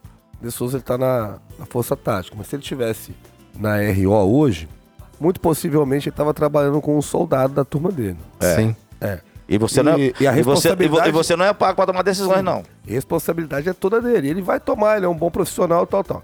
Mas às vezes aquilo pode fugir do controle, você tomar uma decisão, essa decisão não ser a mais acertada, e você vai responder, o Estado vai virar as costas, porque tem uma imagem, dá, e tá você lá fazendo uma coisa não muito assim, ortodoxa, né? Não, é, Assim, não é bonito no vídeo, né? É, no- no- porque no vídeo não fica bacana aquilo ali. Tipo, te- aconteceu até recentemente. Então aí você viver sozinho e não soldado. É, é isso aí que às vezes eu acho que a Polícia Militar, às vezes, ela deveria ver- dar uma olhada nisso. Mas Entendeu? Colocar pessoas, quem recebe pra tomar a decisão, pra tomar essas decisões. Não quem não recebe. Mas aí, aí que tá. É importante pegar essa fala do capitão sobre essa questão de você saber se posicionar para questões técnicas, né? Ninguém precisa destratar os comandantes, o superior hierárquico, mas às vezes dar um contraponto é necessário para que aquela missão seja bem empenhada. Eu vou dar um exemplo. Na Força Tática a gente tem que intervir em Mandela, né? Sim. E muitas das vezes o Mandela, ele não está apto, não, assim, não é conveniente tomar aquela decisão. Cara, eu já vi muitos comandantes meus, camaradas que, que peitaram e falaram bem assim, olha, comando, entendo que o senhor tá querendo intervir, mas aqui não dá, por isso, por isso, merda. por isso. Exatamente. Fundamentado tecnicamente, assim, não necessariamente questionar aquela ordem, mas embasar comando, não vai dar. De Souza. E, cara, todas as vezes o, o alto comando acatou Deixa e eu falou, não, então você. tá bom. Eu sempre, eu sempre falei isso. O homem de execução, o comandante tem as atribuições dele, a cabeça dele tá fervendo, tá pensando, e é efetivo diminuto, e tanto cobrança da imprensa, da- do, do- secretário de segurança, do CPOM, comandante geral, impren- a comunidade. Não é fácil. Não é fácil, não. Tá? Comandante de companhia, comandante de batalhão, é, é muita pressão. Só que o homem de execução, o nome tá dizendo, é aquele que vai execu- executar lá na ponta, ele é o termômetro. Ele que vai dizer se tem ou não, se pode ou não. Fala, comandante, é, senhores, que no caso você contar na rua, você deixa o comando de área e passa a estar subordinado aos senhores. Você vai dizer para os senhores assim, senhores, não, não convém nós avançarmos aqui, por isso, por isso e por isso. Aí os senhores, ele fala assim, tudo bem, aguarda lá um ponto assim que eu vou mandar um reforço. Ou senão vai mandar um supervisor e vai lá e vai analisar e vai juntos tomar a decisão. Polícia você não faz polícia sozinho. Polícia faz com um grupo de militares. Ali tem o líder, o comandante, a que está à frente. Pode ser ter 10 soldados. Vai ter um mais antigo ali no meio dos 10. Então Sim. polícia você faz num, numa equipe. Equipe tem que ter fechada, pensar junto. Quem tá lá do outro lado, no ar-condicionado, no rádio, ou quem tá no telefone, fala assim: De Souza, como é que tá a situação aí? Fala, Major, Coronel, Comandante-Geral, Secretário de Segurança. A situação aqui, o Mandela, se nós, para encararmos esse Mandela aqui, precisaríamos pelo menos umas 20 barcas. Nós estamos aqui com efetivo diminuto. Se nós encararmos aqui, nós vamos ter que dar tiro Sim. e as coisas sair bem melhor. É melhor recuarmos e voltarmos depois com a situação bem mais encorpada. Isso é fazer polícia, isso é fazer segurança pública. É, uma coisa, deixa eu só fazer perguntar a vocês, sendo nativo, eu tô desatualizado. O corpo de bombeiro, ele paga a diferença de, de, de- Paga. por exemplo, se o De cabo, função. Hã? De função. O Paga. cabo, o cabo tá exercendo, o cabo Alvenaz, tá exercendo a função de sargento. Ele ganha como sargento. Eu nunca entendi por que, que os bombeiros conseguem e nós não. Eu sei porque o efetivo é Se o menor. né? soldado tiver, por exemplo, o soldado de Souza, na RO, mais antigo, tiver comandando, ele vai ganhar como cabo. Se for o cabo Alvernaz, ele vai ganhar como sargento. Então por que, que as nossas associações de classe não brigam por isso? Ah, boa pergunta. É uma boa pergunta. Vocês Aí, são ó, associados e estão na Gênio. ativa. Vocês são associados e estão na ativa? Uma boa pergunta. Outra coisa, é. As Pomires. Eu acabei de, de, de receber aí. O sargento Corsini tá com câncer de boca e fase terminal. Nós tivemos que fazer reunir um grupo lá de, de veteranos que eu, eu participo. A Cotinha comprou uma cadeira de roda, uma cadeira de banho e um colchão. Porque as associações não se viram para ele. E ele bateu na porta de todas as associações. E agora, a- as Pomires é uma associação que tem 6, 7 mil associados. Ela. O, a finalidade dela é, é assistência financeira. Nós tivemos aí um, um- passado aí. O presidente foi afastado. A justiça bloqueou os bens deles. Vocês tomaram conhecimento disso. Não. É, e nós estamos, nós, nós aí através de muito de, de, de, de conversas, de bate-papo, e, e cursos, colega de cursos, com, companheiro de trabalho, veio a ideia de nós formarmos uma chapa para disputar as Pomires em 2000, março de 2022, Ah, em 22 agora vai 22, ter eleições 22. das Pomires? das, das Pomires. As Pomires atendem o estado todo, Ela tem de todas as classes de todas militares? as classes, soldado Hum. ao coronel, Entendi. a viúva pensionista, todos. Então, em uma das da nossa plataforma é nós porque lá nos anos no início de 2000, não, 2005, não sei por aí do ano, é só ver direitinho. Criaram as PMS, a Associação de Saúde Militares, Bombeiros, Polícia, Policiais Militares, sim, Bombeiros sim, Militares. do lembro disso aí. Era um plano de saúde bom. Mas nós ali nós perdemos o HPM. Nós perdemos o HPM. E a lei 3.196, ela diz que é obrigação do Estado dar assistência médica aos, mili- aos militares. Hoje nós não temos isso. O HPM está sucateado. Se você depender de estar no Covid, no caso, você tinha que ir pro PA de Alto Laje. Ou você paga, no meu caso, eu e minha esposa, 2.200 conto de saúde por mês, ou você vai para a comum. Plano de saúde do senhor, é, é 2.200? Eu e minha esposa, 2.200 reais. Caramba. Você chegou no Caraca. gatilho do- de 60 anos e dispara. Aí eu te pergunto, o, o- o- o terceiro sargento da reserva, como é que vai pagar a saúde dele e da esposa dele? Não tem como. Não tem como. E onde está a nossa associação? Então por que que nossas as Pomires, a Artes, a CS não briga por isso? Uma Então boa eu- pergunta. O meu nome foi está sendo É mesmo? cogitado e os colegas estão impedidos. A gente está falando na formação de uma chapa para disputar uma eleição das Pomires no ano que vem, em 2022. O senhor é inconformado com essa questão de, de associações e, e as suas ações em relação a- ao, ao militar, né? A associação, ela não é feita só pra tomar cachaça e comer churrasquinho no final de semana, não. Não é só pra tomar banho de piscina, não é só pra fazer viagem, cruzeiro. A associação é pra chegar pro, pro, pro, pro governo, pro alto escalão do comando e dizer assim... Representatividade, né? Olha, vem cá, minha, eu sou a presidente da Associação dos Cabos Soldados, subtenente sargento. Abrindo vaga lá em cima lá para criar companhia independente, batalhões, e, vaga de coronel, tenente coronéis, majores, capitães. E aqui embaixo, como é que fica?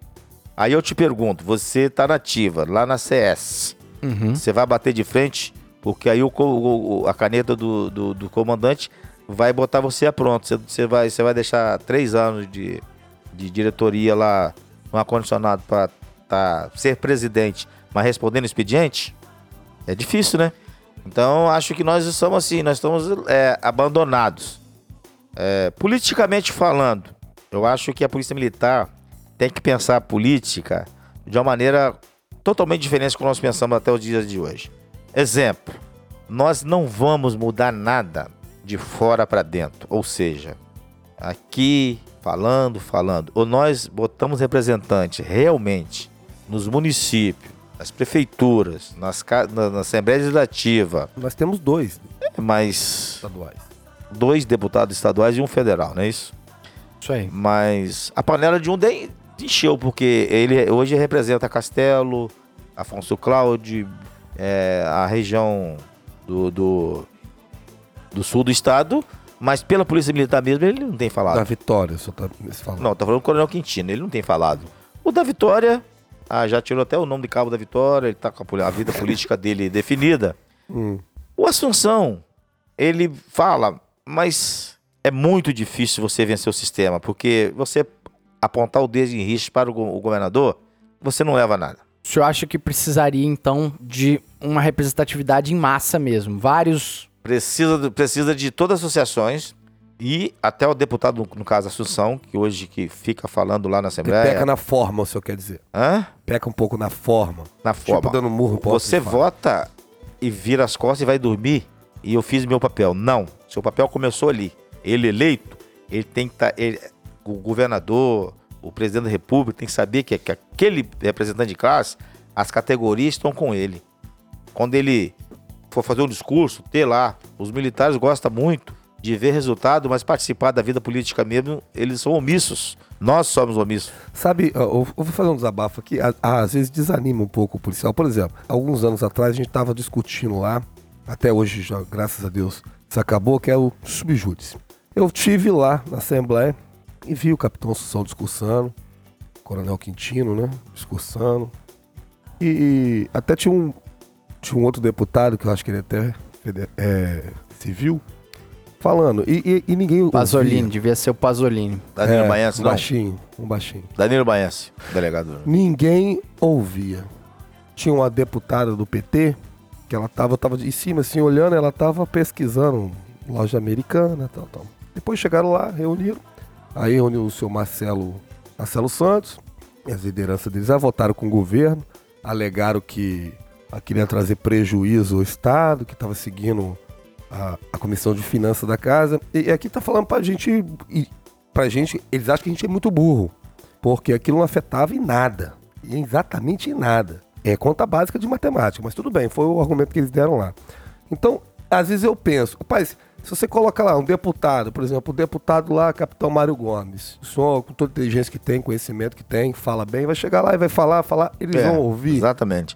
Eles vão fazer a política. O problema é esse. A política não está voltada, ainda mais nesse cenário hoje federal, a política não está muito voltada os anseios militares, não. Ao contrário, nunca foi, na realidade, né? É, nunca foi. Desde, no, de- desde a Constituição de 88 ali, que só vem pocando a gente. O, o A episódio. gente tem que modificar isso aí. Dois episódios atrás do Policis tratou sobre esse projeto de lei, inclusive, que estabelece uma quarentena aos policiais, né? É. Ah, Ou seja, o policial ele tem que pedir baixa primeiro, aí passa quatro anos pra depois poder se eleger. Mas pegando Isso um é um bonde. absurdo. É absurdo. É, é uma forma de, de, de tolir mesmo. Agora, sobre essa questão de associações e representatividade. É, o senhor acha. Qual é a importância das Pomires? Não entenda uma crítica minha, não. É uma curiosidade mesmo. Porque a gente vê muito a- o trabalho da SOMES e da ACS enquanto governo. A minha pergunta é no sentido seguinte: o governo do estado, ele recebe em bom- bons olhos, em bom tom, as Pomires? De Souza recebe sim. Porque o político, ele vai não tem massa, onde tem números. As Pomires, ela tem Votos. 7 mil homens, Sim. 7 mil associados. Quando a associação Então é chegar, pouca pro- coisa, né? chegar no pé da orelha de qualquer deputado federal, senador, governador, can- pré-candidato a governador, e falar assim: olha, eu sou presidente de uma, de uma entidade, de uma associação de classe com 7 mil associados. Eu, É. eu vou mandar um e-mail para todo mundo aqui, e se eu fechar com você, eles vão votar contigo. Qual político? Se você fosse ca- pré-candidato ao governo, se você rejeitaria? Não. Fazer até um churrasquinho. Exatamente. então por que, por que, que ele, eh, o- ele não vê com bons olhos? Porque aquele que não é visto não é lembrado. Sim. A sua família tá dormindo. O dia que ela acordar, que vê que ela tem um poder de Capital político, capital né? político, musculatura política, eles vão ser respeitados como não só como os inativos, mas inativo vota também. Claro. E o inativo tem título eleitor. E tem Tem parente, mulher, tem, tem genro, filho. tem genro, tem nora, tem filha, tem filho. Tem uns que tem du- até duas, três mulheres, mas tem. tem conhecimento, estado todo. Tem representatividade em Colatina, em São Mateus, em Nova Venécia, em sim. No estado todo. Tem nativo espalhado no Espírito Santo todo. Aí eu vou mandar uma carta para todos, todos os associados das Pomires, todos os ativos e inativos. Vou falar assim, ó, estamos com o deputado falando de tal, estamos com o pré-candidato senador falando de tal, estamos com o pré-governo, candidato ao governo falando de tal. Isso é, evolu- cresce muito. Capital Aí você, político. presidente das Pomires, o, o candidato a governo que você fechou com ele, tá indo lá embaixo do Guandu, você vai com ele, chega lá, liga pro representante lá, ele vai estar esperando lá. Você vai achar, falar, falar com ele assim, olha, eu quero que você bota dentro da plataforma de governo a reestruturação do HPM. Ah, não, tudo bem, o HB fica difícil, o presidente das Promírias. Então tá, o, o, o, o governador, nos dê pelo menos 70%, 80% do custeio do meu plano de saúde, Política. Fazer política, né? fazer política. Isso eu, eu aprendi uma coisa. A sabedoria. Vou deixar pra vocês. Vocês estão na ativa. O dia que vocês forem ao comandante de vocês pedir algo, você leva o plano A, B e C. Que você vai pedir, ele vai olhar pra sua cara e vai dizer assim: E a solução? e a solução? Exatamente. Apresenta pra ele a solução. Fica mais fácil. Fica mais fácil pra ele e ele Tem não tem como dizer não. Se ele falar assim, mas aquela, aquele setor ali é de fulano, você fala assim, não, mas assim e assim.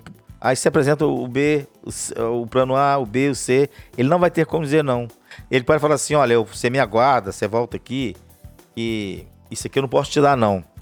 Mas isso aqui eu posso atender você, Sim. Entendeu? Saiba pedir. Nós nem pedir sabemos. Tem que saber pedir, né? Saiba pedir. Cara- eu acho que o senhor é um ótimo nome. Votaria. Espero muito no sucesso aí, todo mundo no sucesso da Votaria, senhor, Com certeza. Eu votaria. Aqui, o papo tá massa demais, né? Mas a gente tem que dar aqueles recados, né, Alvernais? Com certeza. E o primeiro recado é Fábio Silva, né? Grande Fábio, rei delas. Bom demais. Nas criptomoedas, o nome que tem que vir à sua cabeça é Fábio Silva. Lá no Instagram, fábio.bitcoinheiro. Esse é o nome, né? E, cara, criptomoeda é algo, algo que tem que ser demonstrado mais presente do que nunca nas nossas vidas, né? E promissor, né? E o cara que vai te orientar aí pra você não fazer bobagem é ele. Fábio Silva. Exatamente, não faça besteira, mas também não tenha medo. Não tenha medo de abrir os seus olhos ao futuro. Né? O futuro está mais próximo do que você imagina e na sua questão financeira é muito importante que você considere as criptomoedas como uma saída boa para reserva de valor, né? Você diversificar o seu patrimônio e proteger esse patrimônio, né? É aquele negócio. Eu, eu sempre pego quando você vai ver as dicas dos grandes gestores financeiros, cara, você sempre olha o camarada tem dólar, o cara tem real, o cara tem euro, o cara tem ações, o cara também tem renda fixa, diversifica, né? O Fábio Silva é um camarada mais agressivo, ele, ele é 100% Bitcoin. O capitalismo. Anarcapitalista. Ele é 100% Bitcoin. Até por questões ideológicas, né? Mas eu acho que o, o- o principal é você considerar o- a criptomoeda, o Bitcoin, o Ethereum e, e dentre outras, como uma possibilidade de você também diversificar esse seu patrimônio para que não venha o monstro da inflação e em 10 anos coma os seus rendimentos aí, né? Isso é muito importante, né, capitão? É, eu aprendi que nós nunca devemos colocar os ovos da galinha no mesmo cesto. Olha só. Que se cair, quebra todos. Então você coloca dois, três ali em um, num cesto, Exatamente. quatro, cinco no outro. Exatamente. Se um cair, você tem os outros Vai que quatro. chega um lagarto sem vergonha. É, vai que chega lá. Aquele gambá, né? Gambá. Gambá safado. Então, considere investir em criptomoedas com Fábio Silva, fábio.bitcoinheiro. Não tem nome melhor para esse tipo de investimento. Vai lá no Instagram, curte o cara e acompanhe todas as dicas financeiras do Fábio Silva, nosso querido soldado da reserva aí também. Ah, é da reserva, camarada, É. camarada brabo. e o, pró- o próximo recado, Só quero 10. só quero 10. Só quero 10. Eu Você só quero 10. Eu também. Ó, o Capitão Mário, Mário Gomes, por passar em quarto lugar como soldado e depois passar pra sargento, ele só queria o 10 também. Só Com 10. certeza. Só o 10, né, comando? E é isso que você também tem que querer, meu, meu amigo ouvinte do Policice. Só quero 10 é o seu curso preparatório perfeito para a sua aprovação na Polícia Militar, como soldado, como oficial. E aos nossos cabos de polícia aí, Alvernaz, Quero hein? ensinar aí pro CHS, só quero 10 vai facilitar a tua vida. vai facilitar, vai fazer com que o senhor colhe essa divisa maravilhosa no braço e também você, meu amigo, que tá fora da polícia e tem o sonho de vestir essa farda honrada, só quero 10, que é o conteúdo online de curso preparatório on demand. Sabe o que é on demand, Alvernaz? Fala aí, explica pro On demand é, é. Netflix, é Netflix. Netflix, né? É, olha, olha a diferença. Ao invés de você marcar um horário com o professor, porque às vezes você trabalha de escala, Sim. né? Se tivesse um professor à disposição lá, quinta-feira, 9 horas da noite, pô, nem sempre você está quinta-feira, 9 horas da noite. Pode ter aquele jogo do Glorioso. Exatamente. Jogo da seleção. Olha só. Glorioso. Mas só que olha a facilidade de você fazer o seu horário e sem precisar que outras pessoas fiquem à disposição. Então é, é dessa forma que a Netflix revolucionou o mercado, né? O Spotify na música e a Só Quero 10 nos cursos preparatórios, meu amigo. Vai de só quero 10. Seja feliz. A Só Quero 10 está no Instagram, sq10.concursos. Faça parte, se junte à legião dos policianos aqui, né? Os nossos ouvintes do Policice que já fazem a Só Quero 10 e que dá bons feedbacks pra gente. sq10.concursos no Instagram. Vai lá que eu tenho certeza que vai ser muito bom para a sua aprovação e você não vai se arrepender, né, Ao Alvernaz? infinito e além. É bom demais. E é isso aí. Bom, Ô, ô, ô De Souza, o, o Gomes não falou com você não do empreendimento dele, não? Nosso, não? É mesmo, comando? Companhia da Tilápia. A companhia da tilápia é o quê? É, é mariscos, pescaria? Não, a Companhia da Tilápia fica na Rua Diamantina, número 8, Taquari, Morro da Companhia. Sim. É, ali. tilápia viva, é abatida e processada na hora. Filé e Os, imposta. os senhores que, que pescam? A gente busca no, no criadouro. Caraca! é, o- Então é refinado, hein, par- Alvernaz? Parceira, um parceiro nosso. E amanhã, por exemplo, tá lá. Hoje tá aberto. E, De e- terça ao sábado, de 9 às 17 e domingo, Hum. de 9 ao meio-dia. Mas vem cá, comando. Dá pra perceber que o produto aí é de alto, é, é fino. É de, é né? de alto padrão. Mas um soldado consegue comprar? Olha só, com certeza, é, um quilo de lápia na imposta, 16 reais o quilo. Pô, dá, hein? Dá pra Barato, sonhar, hein, Dá Alvernaz? pra. Alcance, alcance aí do, do- do- do- de todos. De todos. O quilo do filé, 35 reais o filé. Sem zero espinho. Ou seja, só chegar não em é casa e cozinhar. não, é, resfria- é resfriado, porque é Ah. feito praticamente na hora. Uau, uau. e, top. e a gente encontra os senhores no Instagram também, nas redes sociais. Companhia de Tilápia no Instagram, é, arroba Companhia da Tilápia. Então tá aí a nossa dica do É, Policis tem- também. E tem também os agregados, né? Carvão, cerveja de lata, refrigerante, Ah. linguiça de porco, bom queijo, farofa, pimenta, geleia, Então, farinha para farinha para empanar. Então, por exemplo, quer fazer um, um- um almoço gastronômico com a família de domingo. Vai lá que tem tudo lá. Isso. Não Companhia precisa mais nada. Até o corante tem lá. Até o corante. É. Então pega essa dica aí, ouvinte do Policis, principalmente que mora em Cariacica, né? Na Isso. região de Itacibá ali. É pioneiro aqui em Cariacica, né? Qual é a rua? Rua Diamantina, número 8, Morro da Companhia, Itaquari, Cariacica. Ou faça contato no Instagram Companhia da Tilápia. É a dica do Policice também. partir de hoje, vocês são alunos soldados. Ninguém foi na porta da casa de vocês pedir pra ninguém entrar aqui. Bom, caminhando pro fim, né? Poxa. ah, Mas é. É, é inclusive, mas a gente, a gente tem que falar. Papo É, é, honrado, entre né, cara? tantas funções que ele, que ele exerceu na polícia, ele também foi CPU. É o comandante de policiamento de unidade. Eu tive o prazer de trabalhar até a CPU. Espero um dia poder ser CPU dessa polícia. É? E aí, meu chefe, como Vai é que é ser. CPU comandar o policiamento, tudo do batalhão? Ah, e, só, e outra coisa. O senhor é, passou a ser CPU, isso depois de quanto tempo de sargento? Subtenente. Subtenente, né? É, subtenente Já pro antiga- finalzinho da... Antigaço chegando a tenente já, né? Cheguei como subtenente, aí fui CPU como subtenente. Isso depois de ter passado pela DINT, depois, de ter depois voltado. de tudo, ser soldado, de rádio patrulha, comandante de destacamento, depois de, de, de P2 com a batalhão, de DINT, aí guarda civil. Ah, fiquei três anos à disposição do DHPP da Serra. 2000 e 2003 houve a, uma fusão das polícias militares para tentar diminuir o índice de homicídio na Serra. De 39, 38, 40, 43 homicídios mês, nós trouxemos para uma taxa de 6, 7 homicídios mês na Serra. Caraca! O titular da delegacia, Dr. José Mais Perandil, está hoje aposentado, Dr. Milton Sabino. E nós fomos para lá em 34 militares, ficamos em 9, eu fiquei sendo o mais antigo.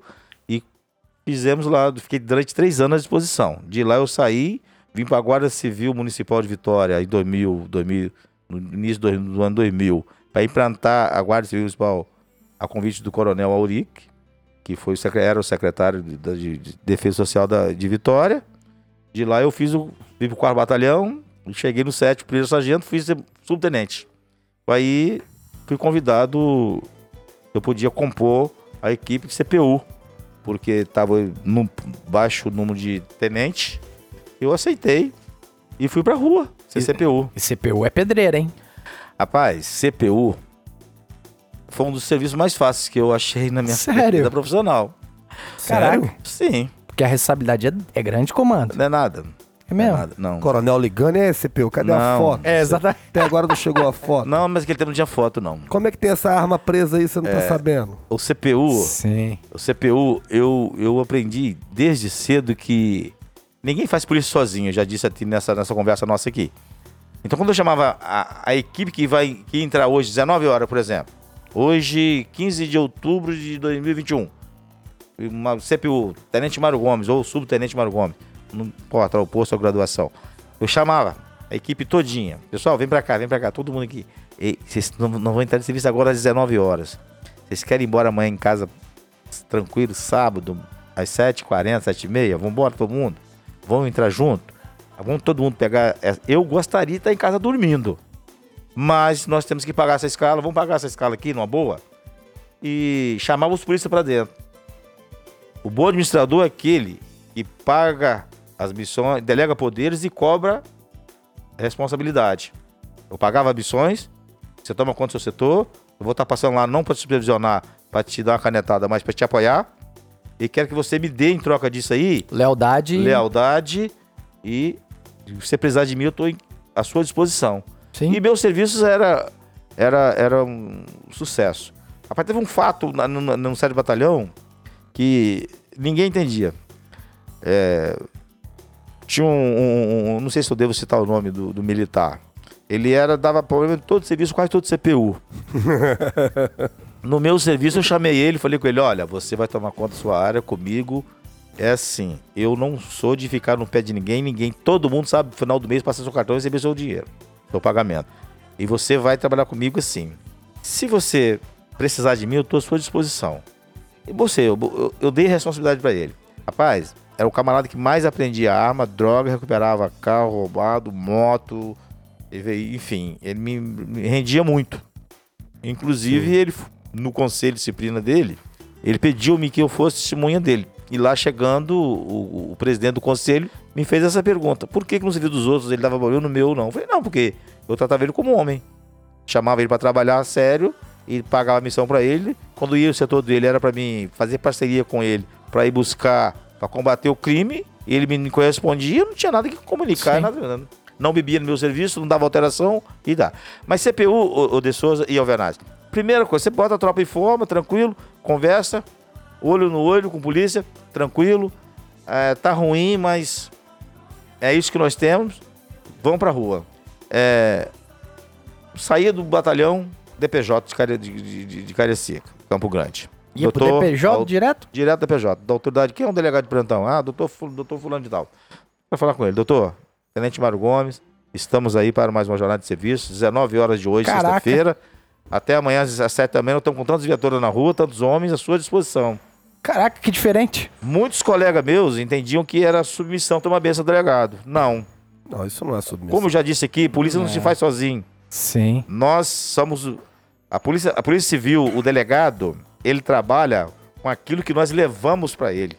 Nós coletamos os cacos da sociedade, os, os problemáticos, e levamos a presença dele, que é a a autoridade policial, judiciária administrativa, que vai fazer o auto prisão em flagrante ou o termo cir- circunstanciado, ou simplesmente ouvir o cidadão, encaminhar o, o procedimento para o Ministério Público, que vai fazer a sua.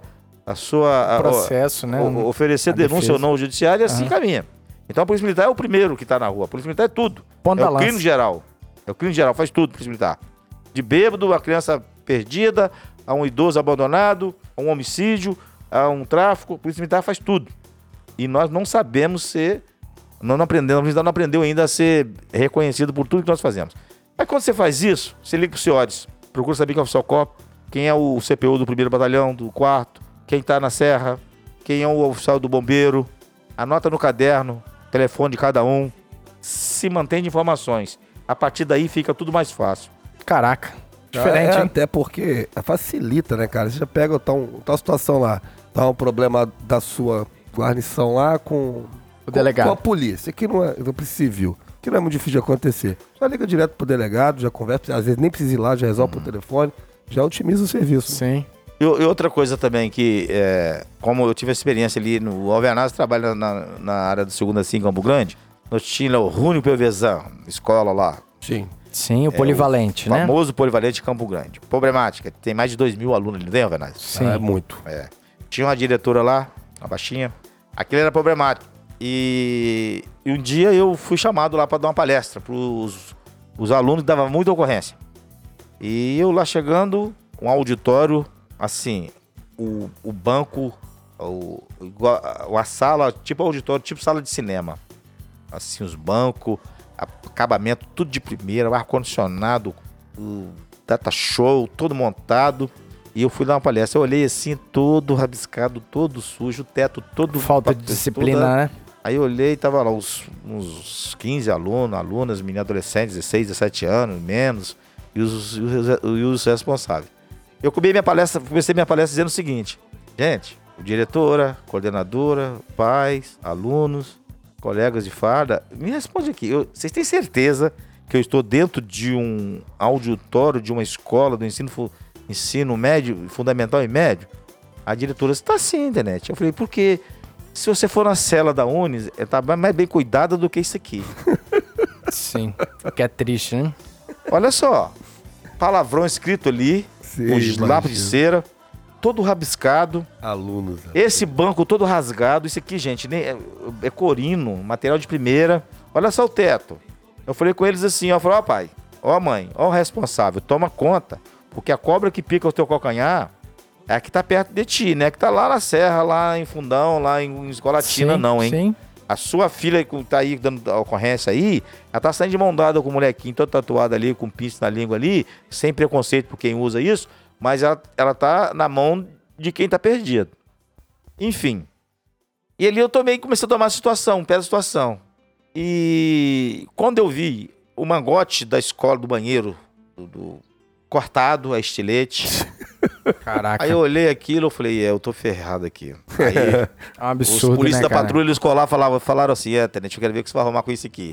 É difícil. Aí eu peguei, dado ao serviço de inteligência que eu fiquei durante muito tempo lá dentro, olhei, olhei para aquele gigante, eu falei, é, eu vou ter que arrumar um jeito de mexer com esse gigante. Aí um dia eu fui participar da reunião, uma reunião de escola de pais e alunos. E O as senhor- escolas hoje têm o conselho, Sim. O conselho, e tem os alunos que fazem parte do conselho. O senhor tava na função de quê? Já de... de Tenente, comanda- Tenente... subcomandante da segunda Ah, companhia em subco- Campo Grande. Já não era questão de CPU, era É. mais a questão administrativa da companhia ali. Da companhia. Não sei se o Alvenar lembra. Eu cheguei na companhia, Não lembro. eu paguei a missão.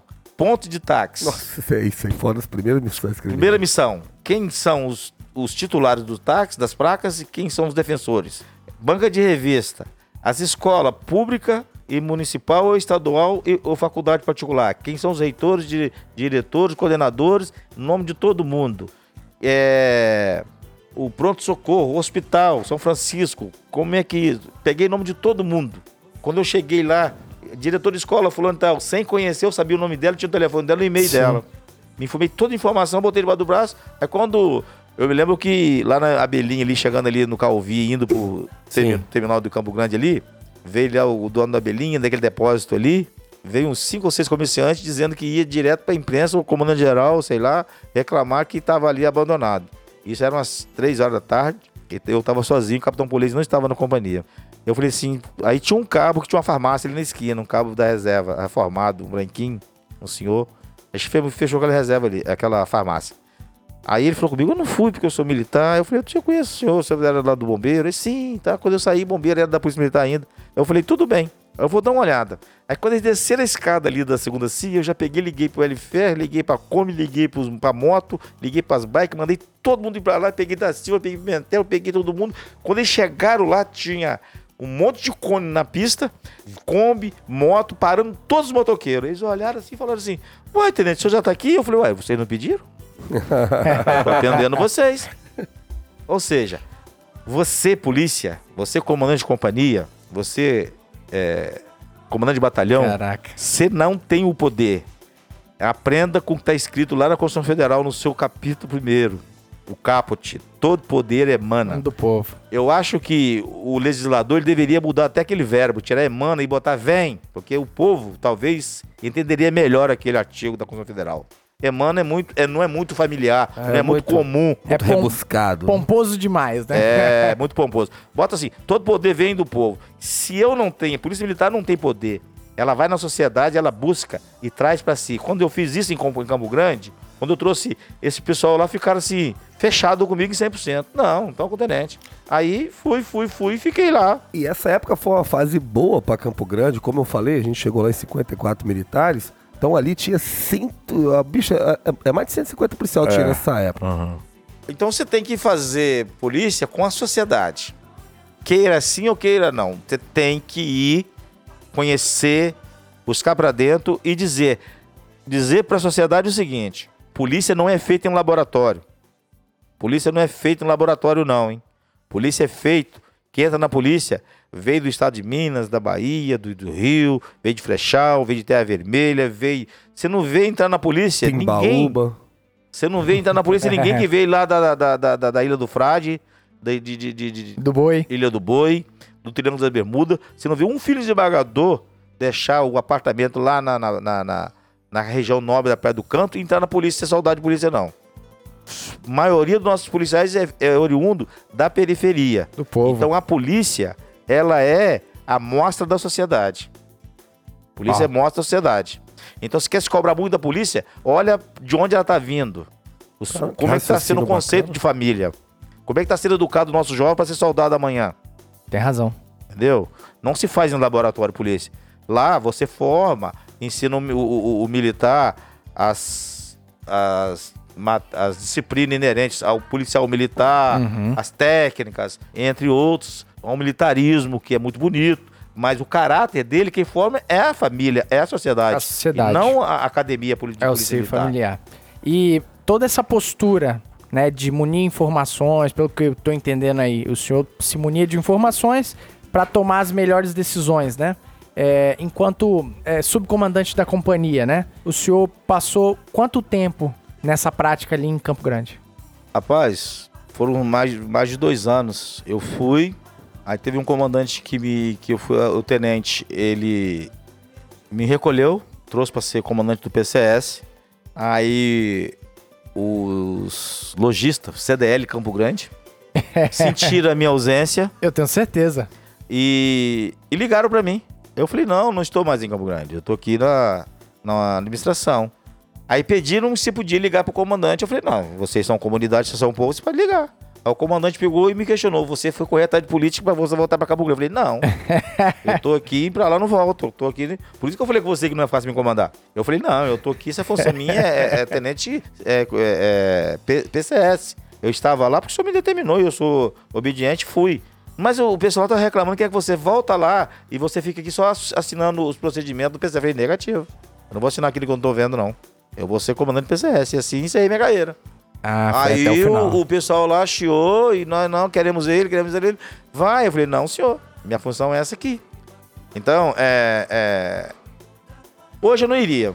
Eu hoje, sargento. Acho que mudou, né? A legislação aí. O sargento tem que, pode ser CPU. É tanto que, por exemplo, um subtenente hoje, subtenente, hoje, ontem, quinta-feira à noite, subtenente ontem, serviço de dia ontem, quinta-feira, 14, dia 14 de, de outubro, por exemplo. Alvenaz e De Souza prenderam uma arma lá em, em Santa Fé. Uma arma. Aí o subtenente colocava no relatório que foi, foi prendida uma arma calibre e tal, assim, assim, assim, assim. Aquele CPU ontem, subtenente, ele não poderia assinar o termo de prestabilidade da arma. Ele não tinha competência legal para tal. Se de ontem para hoje publicasse o Diário Oficial que ele tornasse, tornaria ser segundo tenente, Oficial de polícia? ele poderia assinar a prestabilidade da arma. Então, essas coisinhas que, que a gente não entende. Então, é por isso que eu não iria. Então, é o seguinte: é, quantas vezes eu, tenente, eu assinei prestabilidade de arma de, de subtenente, primeiro sargento, que levava para mim e falava, tenente, os polícias interessados naquela Aham. época, assina para mim aqui, porque se eu não assinar, a gente não vai receber a prestabilidade da arma. Que é aquele dinheiro pecuniário, é aquele o, bônus, o né? tenente é que diz dizer se a arma tinha Prestável ou não? prestável para o uso, refia, não. O subtenente não sabe, não. E o subtenente tinha 500 anos de serviço. Complicado, né? Obrigado. Mas a gente vai caminhando. Acredito que a sociedade, a sociedade, nós estamos num momento, atravessando um momento é, político, geopolítico, econômico complicado, né? Meio esquisito, né? Meio esquisito e, É meio esquisito. e ninguém sabe o que pode acontecer amanhã. É, Muitas é, intervenções daqui, o judiciário querendo ser o executivo, o legislativo querendo ser o judiciário e o povo que não foi preparado, não foi educado para ser politizado e não sabe o que está acontecendo Uhum. e tá deixando as coisas acontecer, vão pra rua gritar e não sabe por quê. O pau tá quebrando. E o pau Só tá vão quebrando. gritar. Hein? Só vão lá gritar, né? Só vão gritar e passear. Complicado. É, rapaz, é difícil. Eu falando, é, é sempre ter um fora alguém, né? Sempre vai ter um fora alguém. E, cara, hoje em dia, o, o presidente não consegue mais governar, né? O cara foi eleito tem três anos e não consegue. Eles querem fora, fora isso, é impeachment. Isso não é de agora, já vinha antes, né? A sociedade tá meio estranha, cara. Tá, tá esquisito. Botafogo tá na segunda divisão, o esquisito. Flamengo tá ganhando. Tá um negócio esquisito. Tá, não tá legal, não tá legal. O- Tem dia que o VAR funciona, tem dia que o VAR não funciona. É, tá muito. Só não funciona, tá esquisito. Mas aqui, é, para fechar, é, é claro que dá pra perceber que o senhor é, é bem relacionado com essas questões políticas, né? Mas pra fechar, como é que foi essa transição de tipo, hoje eu estou vestindo a minha farda e eu terminei a minha carreira aqui e vou agora curtir a tão sonhada é, reserva remunerada, né? Eu acho que todo polícia ele sonha com esse dia, né? De olhar pra trás e ver que completou uma carreira honrada, bonita, mas eu percebo a angústia de muitos nobres é, irmãos de farda que vão pra reserva e ficam tristes E voltam a trabalhar. e voltam justamente por causa disso, né? E como é que foi isso na vida do senhor? Rapaz, na minha vida, eu, eu me preparei uns 5 anos antes de completar os 30 anos pra ir embora. Eu fico, fiquei conversando comigo mesmo e hum, Alvenaz estava na, já na ativa e, e viu eu- a minha entrega. Eu entreguei muito de corpo e alma à Polícia Militar. E eu vi que se eu não, eu não desacelerei, eu preparei-me psicologicamente. Sim. Eu tentei fazer o melhor possível pra mim e sair. É, você sai, como eu disse aqui já anteriormente, é mais difícil você sair da Polícia Militar do que você ingressar Entrar. na Polícia Militar. É quando você vive que há 30 anos, aí você olha pra trás, aí você tem que se sair da nave mãe aos poucos. Só que a sociedade não entende. Até hoje ainda, o meu telefone toca e gente pedindo aconselhamento, como é que faz isso, como é que deixa de fazer, como é que eu me procedo nisso e naquilo. Sim. Militares, então, vão na minha casa pedir ajuda, como é que eu faço, me ajuda isso, naquilo outro. Essa, essa transição, você tem que ter... A polícia tinha um projeto que uns três, quatro meses antes, a- o, o militar ia porque CGE, tinha palestra, visitava museus, é, parques e, e fazia vários... E, e isso entrou em desuso. Para preparar o polícia para ir para Pra dar inatividade. aquela respirada, né? E não se engane os senhores. Ir para inatividade não é fácil. Eu imagino. Não é fácil. Você tem que ter muito senso a- Sabedoria, psicológico, sabedoria, para você amanhecer e não ficar deitado no sofá com o controle da televisão na mão. Que aí é o fim, né? Aí é o fim. Eu pedalo, eu caminho, Uau. é, eu gosto de roça. Eu fiz viagem esse ano, esse ano, em agosto. Fui a Natal, fiquei uma semana mais a patroa. Eu tô pensando na viagem do ano que vem. Sim. Eu sou hiperativo. Eu tenho uma mãe com 90, vai fazer 90 anos em, em, em- em janeiro. Eu vou na casa dela, fui ontem, daqui vou sair, vou pra lá. Eu tenho uma esposa que corre, que pratica esporte, corredora. Eu tenho dois filhos maravilhosos.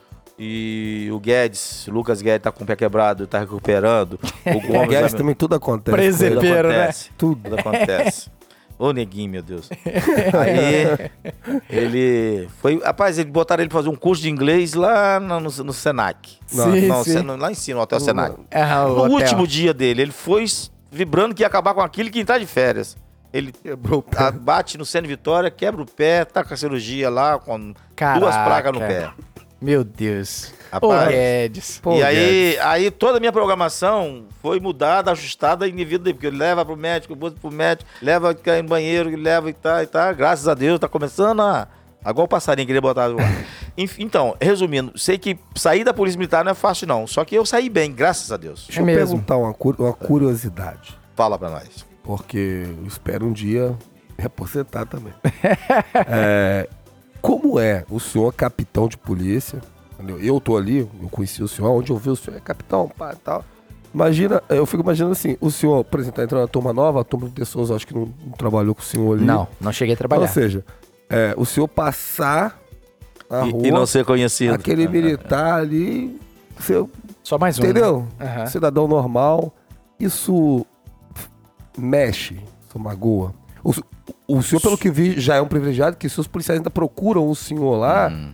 então o senhor não, não tá afastado da polícia. Eu mesmo já tive na casa do senhor com o Guedes ali e tal, onde eu vejo o senhor conversa e tal. A coisa. O senhor não tá totalmente afastado. Mas como é Tô isso? abandonado É, totalmente, não tá não, né? abandonado. Rapaz, é, o engraçado é quando. Eu vou, eu vou- te responder a sua, a, a sua pergunta. O engraçado é quando você passa, aí você vê lá uns dois ou três antigos que te conheciam, te faz aquela festa, e os. A, a- a molecada, se no, no- no bom sentido da expressão, te vê, aí não sabe quem é você, e. e Aí fala, esse aqui é o Capitão Mauro Gomes. Ah, é o seu que é o Capitão Mauro Gomes? De nome eu conheço o senhor. Eu, falo, "Pô, eu tô famoso. Eu sou um deles. Aí, mas quando você passa assim, que você não é conhecido, você sente meio, meia pedra e meio tijolo. Um termo bem, um termo bem roceiro. Que você não é nem polícia e nem cidadão comum. Caraca. Você vê o colega de farda, ou dois meninos de farda, botando na reta, com as costas, com a cara metida dentro do zap, e você passa assim, fala assim, o- aí você vê o, você tá às vezes numa, dentro de uma loja, dentro do supermercado, e o civil criticando o seu irmão de farda lá do outro lado da, da, da- da calçada. Aí é doído. Aí você fala assim, vale a pena comprar essa briga? Vale a pena comprar essa briga? Aí eu falo assim, aí, aí às vezes você indiretamente você dá uma, uma deixa. É, se passar uma mulher, o polícia olhar pra mulher, lá de dentro do do supermercado, outro dia eu tava uma mulher falou assim: tá vendo? Aquela mulher muito passou, eles estão olhando. É óbvio, a mulher o, bonita, o ladrão ele não vê, não. Aí eu, enfim. Essas frases são maravilhosas. Agora, polícia, polícia, polícia é, é. Quem não é polícia gostaria de ser. Rapaz, rapaz, defender os policiais. Ladrão não tá escrito na testa que é ladrão. É. Mas a mulher bonita tá. Tá bonita, né? Já tá claro, né? Aí você vê, pô, Bonita. mano, é bonita. Ah, é, eu, eu, eu, eu costumo dizer o seguinte, que quem não é policial militar gostaria de ter, gostaria de, de usar uma farda. Sim. Acho Ter esse é. privilégio, né? É. E quem vestiu farda um dia vai deixar um dia de usar farda e gostaria de voltar pra dentro dela. Porque é muito gostoso, cara. É muito gostoso você olhar pra sua farda e falar assim: Isso aqui eu busquei. Eu deixei de ser assessorista, eu ralei, eu apanhei de eucalipto. Caraca. Eu vim, eu pensei, eu sou hoje capitão, capitão. Eu queria estar comandando uma área. Aí eu falo, não, tô com 60 anos, vou passear. Hoje, hoje, hoje para estar aqui, Que legal. eu deixei de ir. Deixei de ir lá em Leopoldina para estar com vocês aqui. Aí, ou você viu o colega ligando aqui sobre a Chopana que reservar pro churrasco amanhã. Então, só para completar agora, fechar a sua pergunta, como é que está na reserva? É isso aí. Ocupa o seu espaço. Tem que viver. Vai pedalar, vai caminhar, vai, Vai conversa, bater um papo à tarde com o A cabecinha, né? vai, vai pro churrasco, vai passar raiva com, com, a, com a turma de, de- de- colega de turma, vai pensar nas famílias, vai pensar nisso. Não deixa, não. Isso, isso sem esquecer que você é pai, você é esposo, você é irmão, Sim. você é tio, você é filho, eu tenho mãe viva ainda, você é amigo. O que, que foi com a Vernazzi? O que, que tá acontecendo com a Vernazzi? Mesmo você, se você não. O que, que tá acontecendo com o Urbano? Tive lá. Fui na casa do Sargento, Sargento Urbano. Tive na casa do Eric, aqui em cima, aqui. capitão, Major hoje, né? major. Fui lá, ligo pra ele direto, Eric. Tá, tá. E vambora. E tá. E, graças a Deus, a natividade tá sendo ocupada. Fer- Parece que foi ontem, mas de julho pas- passado, dia 19 de julho, fez nove anos. Uau. Uau, que Caramba. vitória. Nove Parece anos. que foi ontem. Parece Cara, que foi ontem. É. Cara, mas olha, que prazer e que honra receber o senhor aqui de verdade no Policice. É, quero deixar claro, né, que o Policice valoriza esses nossos irmãos que já, poxa, pagaram a etapa e eu tenho certeza que não foi fácil. Eu tenho certeza que tudo que o senhor falou foi é, a preço de duras penas, mas que o senhor venceu e construiu uma boa história, porque a gente vê isso nos filhos do senhor. Eu volto a repetir, os dois filhos do senhor são profissionais excelentes, né? O Gomes eu tive um contato muito próximo, foi do meu turno na Força Tática, no nivelamento. E assim, Aqueles viraram no, no quarto batalhão? no quarto batalhão. Eu tinha na formatura lá. Sim, sim. é- é- Tenente ali que eu Schmidt deu conheci. muito mole pra eles. Hã? Não deu Tenente mole, Schmidt não. deu não muito deu mole mole. pra Mas qual que é o ponto? E a gente quer deixar aqui muito claro a nossa admiração pela carreira do senhor e a nossa homenagem não só ao senhor, mas também todos os militares que foram para a reserva remunerada e merecem todo o respeito. Eu volto a bater na tecla. Nós que estamos na ativa precisamos olhar para os nossos militares da inativa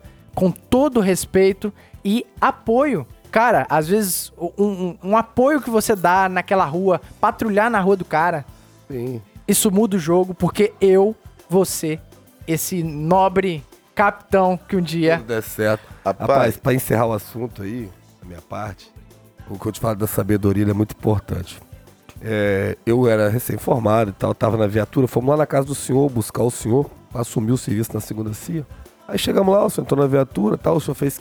Aí o senhor fez questão de ficar no banco de trás da viatura. Falei, não, vai aqui, não, não, não, vou aqui, vou aqui. E Lacerda ficou ali na frente ali. Já Lacerda. Eu era falecido Lacerda. É. Aí eu era o motorista e eu tava muito bravo de Souza, porque o capitão ficava me ligando toda hora. Porque eu tinha batido na viatura, mas bateram na minha viatura, tá, o seguro ia pagar lá, que era o seguro do carro do cara. Só que o capitão, na época era tenente, Tava daquele jeito. tava daquele jeito, me ligava o tempo todo. Aí, cara, eu olhei meu telefone tocando, eu vi era ele, vai falar dessa porcaria de novo.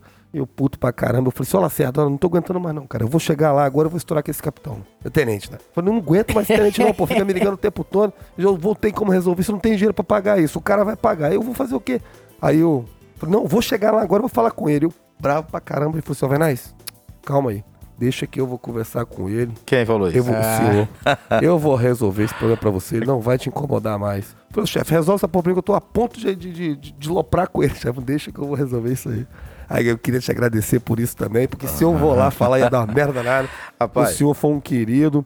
Eu- eu- sempre que eu tenho oportunidade de, de ter com, com, com o Guedes ali, e ele é um camarada, gente boa demais, um menino educadíssimo, parabéns pela educação dos seus filhos. Sim. E eu sempre falo muito bem do senhor, não sei se ele já comentou isso com o senhor. Sempre falo Ele muito fala. bem. O senhor faz muita falta na polícia. E o dia que o senhor precisar, o senhor, o senhor vai ter um companheiro de fardo, um amigo. Disposição. Sempre. Muito obrigado. Deixa eu falar pra vocês aqui as considerações finais aqui. De- Eu, se fosse o comandante de uma área 07, como é aqui o 7 Batalhão, Cariacica, uma área complicada, eu não perderia o conhecimento do Guimarães, que mora em Nova Brasília, o Sim. capitão Guimarães, o, o Freitas, Granami, que mora em Belo Aurora, é, o Campos, que mora em Posto Santana, Grande Posto Santana, Uhum.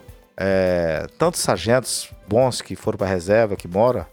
Eu chamaria de vez em quando um ou dois pra tomar um café comigo. Trocar uma ideia. É. Você mora na área, tá? Que, como é que tá a área lá? O que, que você acha? Sugestão. A Força Tática. Chama lá o Mário Gomes, faz a Força Tática aqui, fazer uma, uma pré-eleição aqui comigo aqui. Capitão, não precisa ser o coronel não, o subtenente. Capitão, eu vou dar uma... O que você acha que... Qual o ponto você, que você acha que a gente ser atacado aqui? Esse problema aqui de Mandela. Como é que funciona isso aqui? O que você acha? O que é o seu ponto de vista? Ah, Muito, embora eu sei que ele sabe muito mais do que eu, que ele tá nativa. Cheio de cursos, cheio de, de técnicas, novas técnicas que eu não, não cheguei a alcançar, mas pega isso aí. É, eu que quero quero agradecer você, Avernaz, por esse convite, o De Souza, e dizer para você e para todos aqui, o ouvinte do Policice, que se fosse preciso, eu faria tudo de novo. Uau. Tudo que eu tenho, eu agradeço a Deus e a Polícia Militar. Se eu sou reconhecido como cidadão, como homem que sou hoje, eu agradeço a polícia, cara.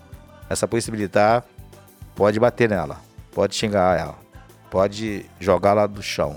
Mas essa polícia, ela é igual vara verde, ela enverga, mas não quebra.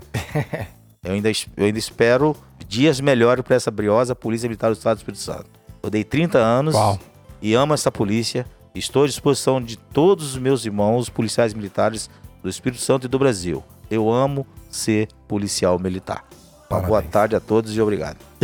Bom demais. Olha, com palavras dessa, a gente só tem que encerrar o nosso episódio com muita felicidade no coração. E assim, ao nosso companheiro da reserva remunerada que porventura está ouvindo esse episódio, saiba que esses moleques aqui, esses recrutas que não sabem nada ainda de polícia, Assim, admira muito a carreira dos senhores. De verdade, sinta-se abraçado eh, com todo o carinho que a gente ofereceu pro capitão Mário Gomes, também aos senhores que roeram o osso para que hoje a gente esteja no filé na polícia.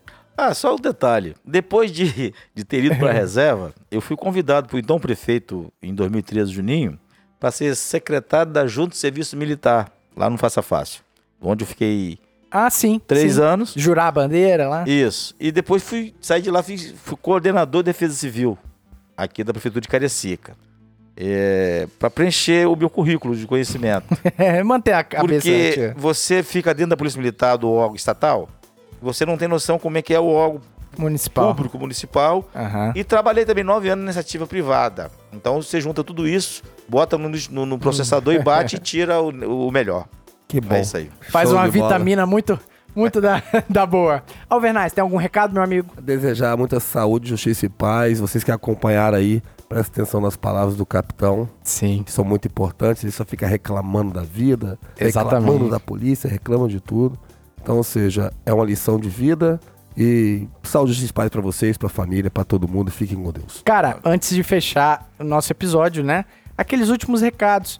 Camisas do Policice, a gente tá em pré-produção já, né? Esse é Ó, excelente. é, vou, vou estender, vou estender mais a promoção que a gente tava fazendo, daquela pré-lista da pré-venda, né? Sim. Então, se você tem interesse nas camisas do Policice, vai no Policice no Instagram e manda uma mensagem pra gente lá, ó, quero o meu nome na, na, na pré-lista. Tem o melhor para o melhor lá? Ainda não. Pô, tem que ter. Ainda cara, não. Tem que ter. Mas lá tem a camisa Saúde Justiça e Paz, tem a camisa da logo, muito bacana. E tá pra sair novos, é, novos emblemas aí. Mas as camisas estão ficando bonitas, né, cara? Isso é importante. Tá massa, tá massa demais. Então vai lá. Vai ter só na cor branca ela ou vai ter outras Co- cores? É, por enquanto, porque além de ser mais barato de início, né, pra gente tirar do papel Sim. é, e ser mais barato também pro nosso público, é, é mais fácil de sair. Então, o preto, as, as gráficas, as gráficas não, né? As estamparias, elas têm cheio de 9 horas. Mas enfim, vai sair de todas as cores. é, de todas as cores não, né?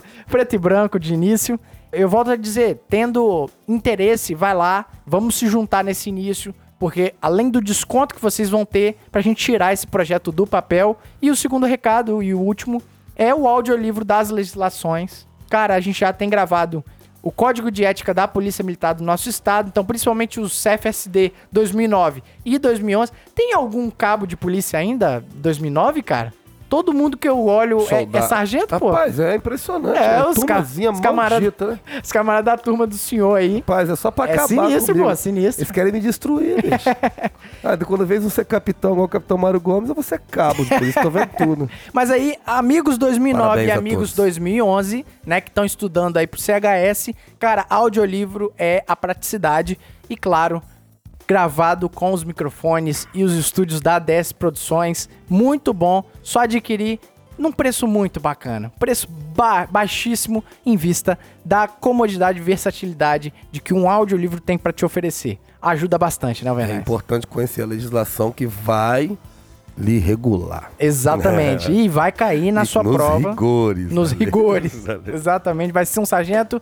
É isso aí. Sem mais delongas, muito obrigado a todos que ouviram. Muito obrigado aos nossos amigos assinantes no PicPay, aos nossos patrocinadores. Vamos ficando aqui para mais um episódio. Fiquem com Deus. Até a próxima aí. Tchau!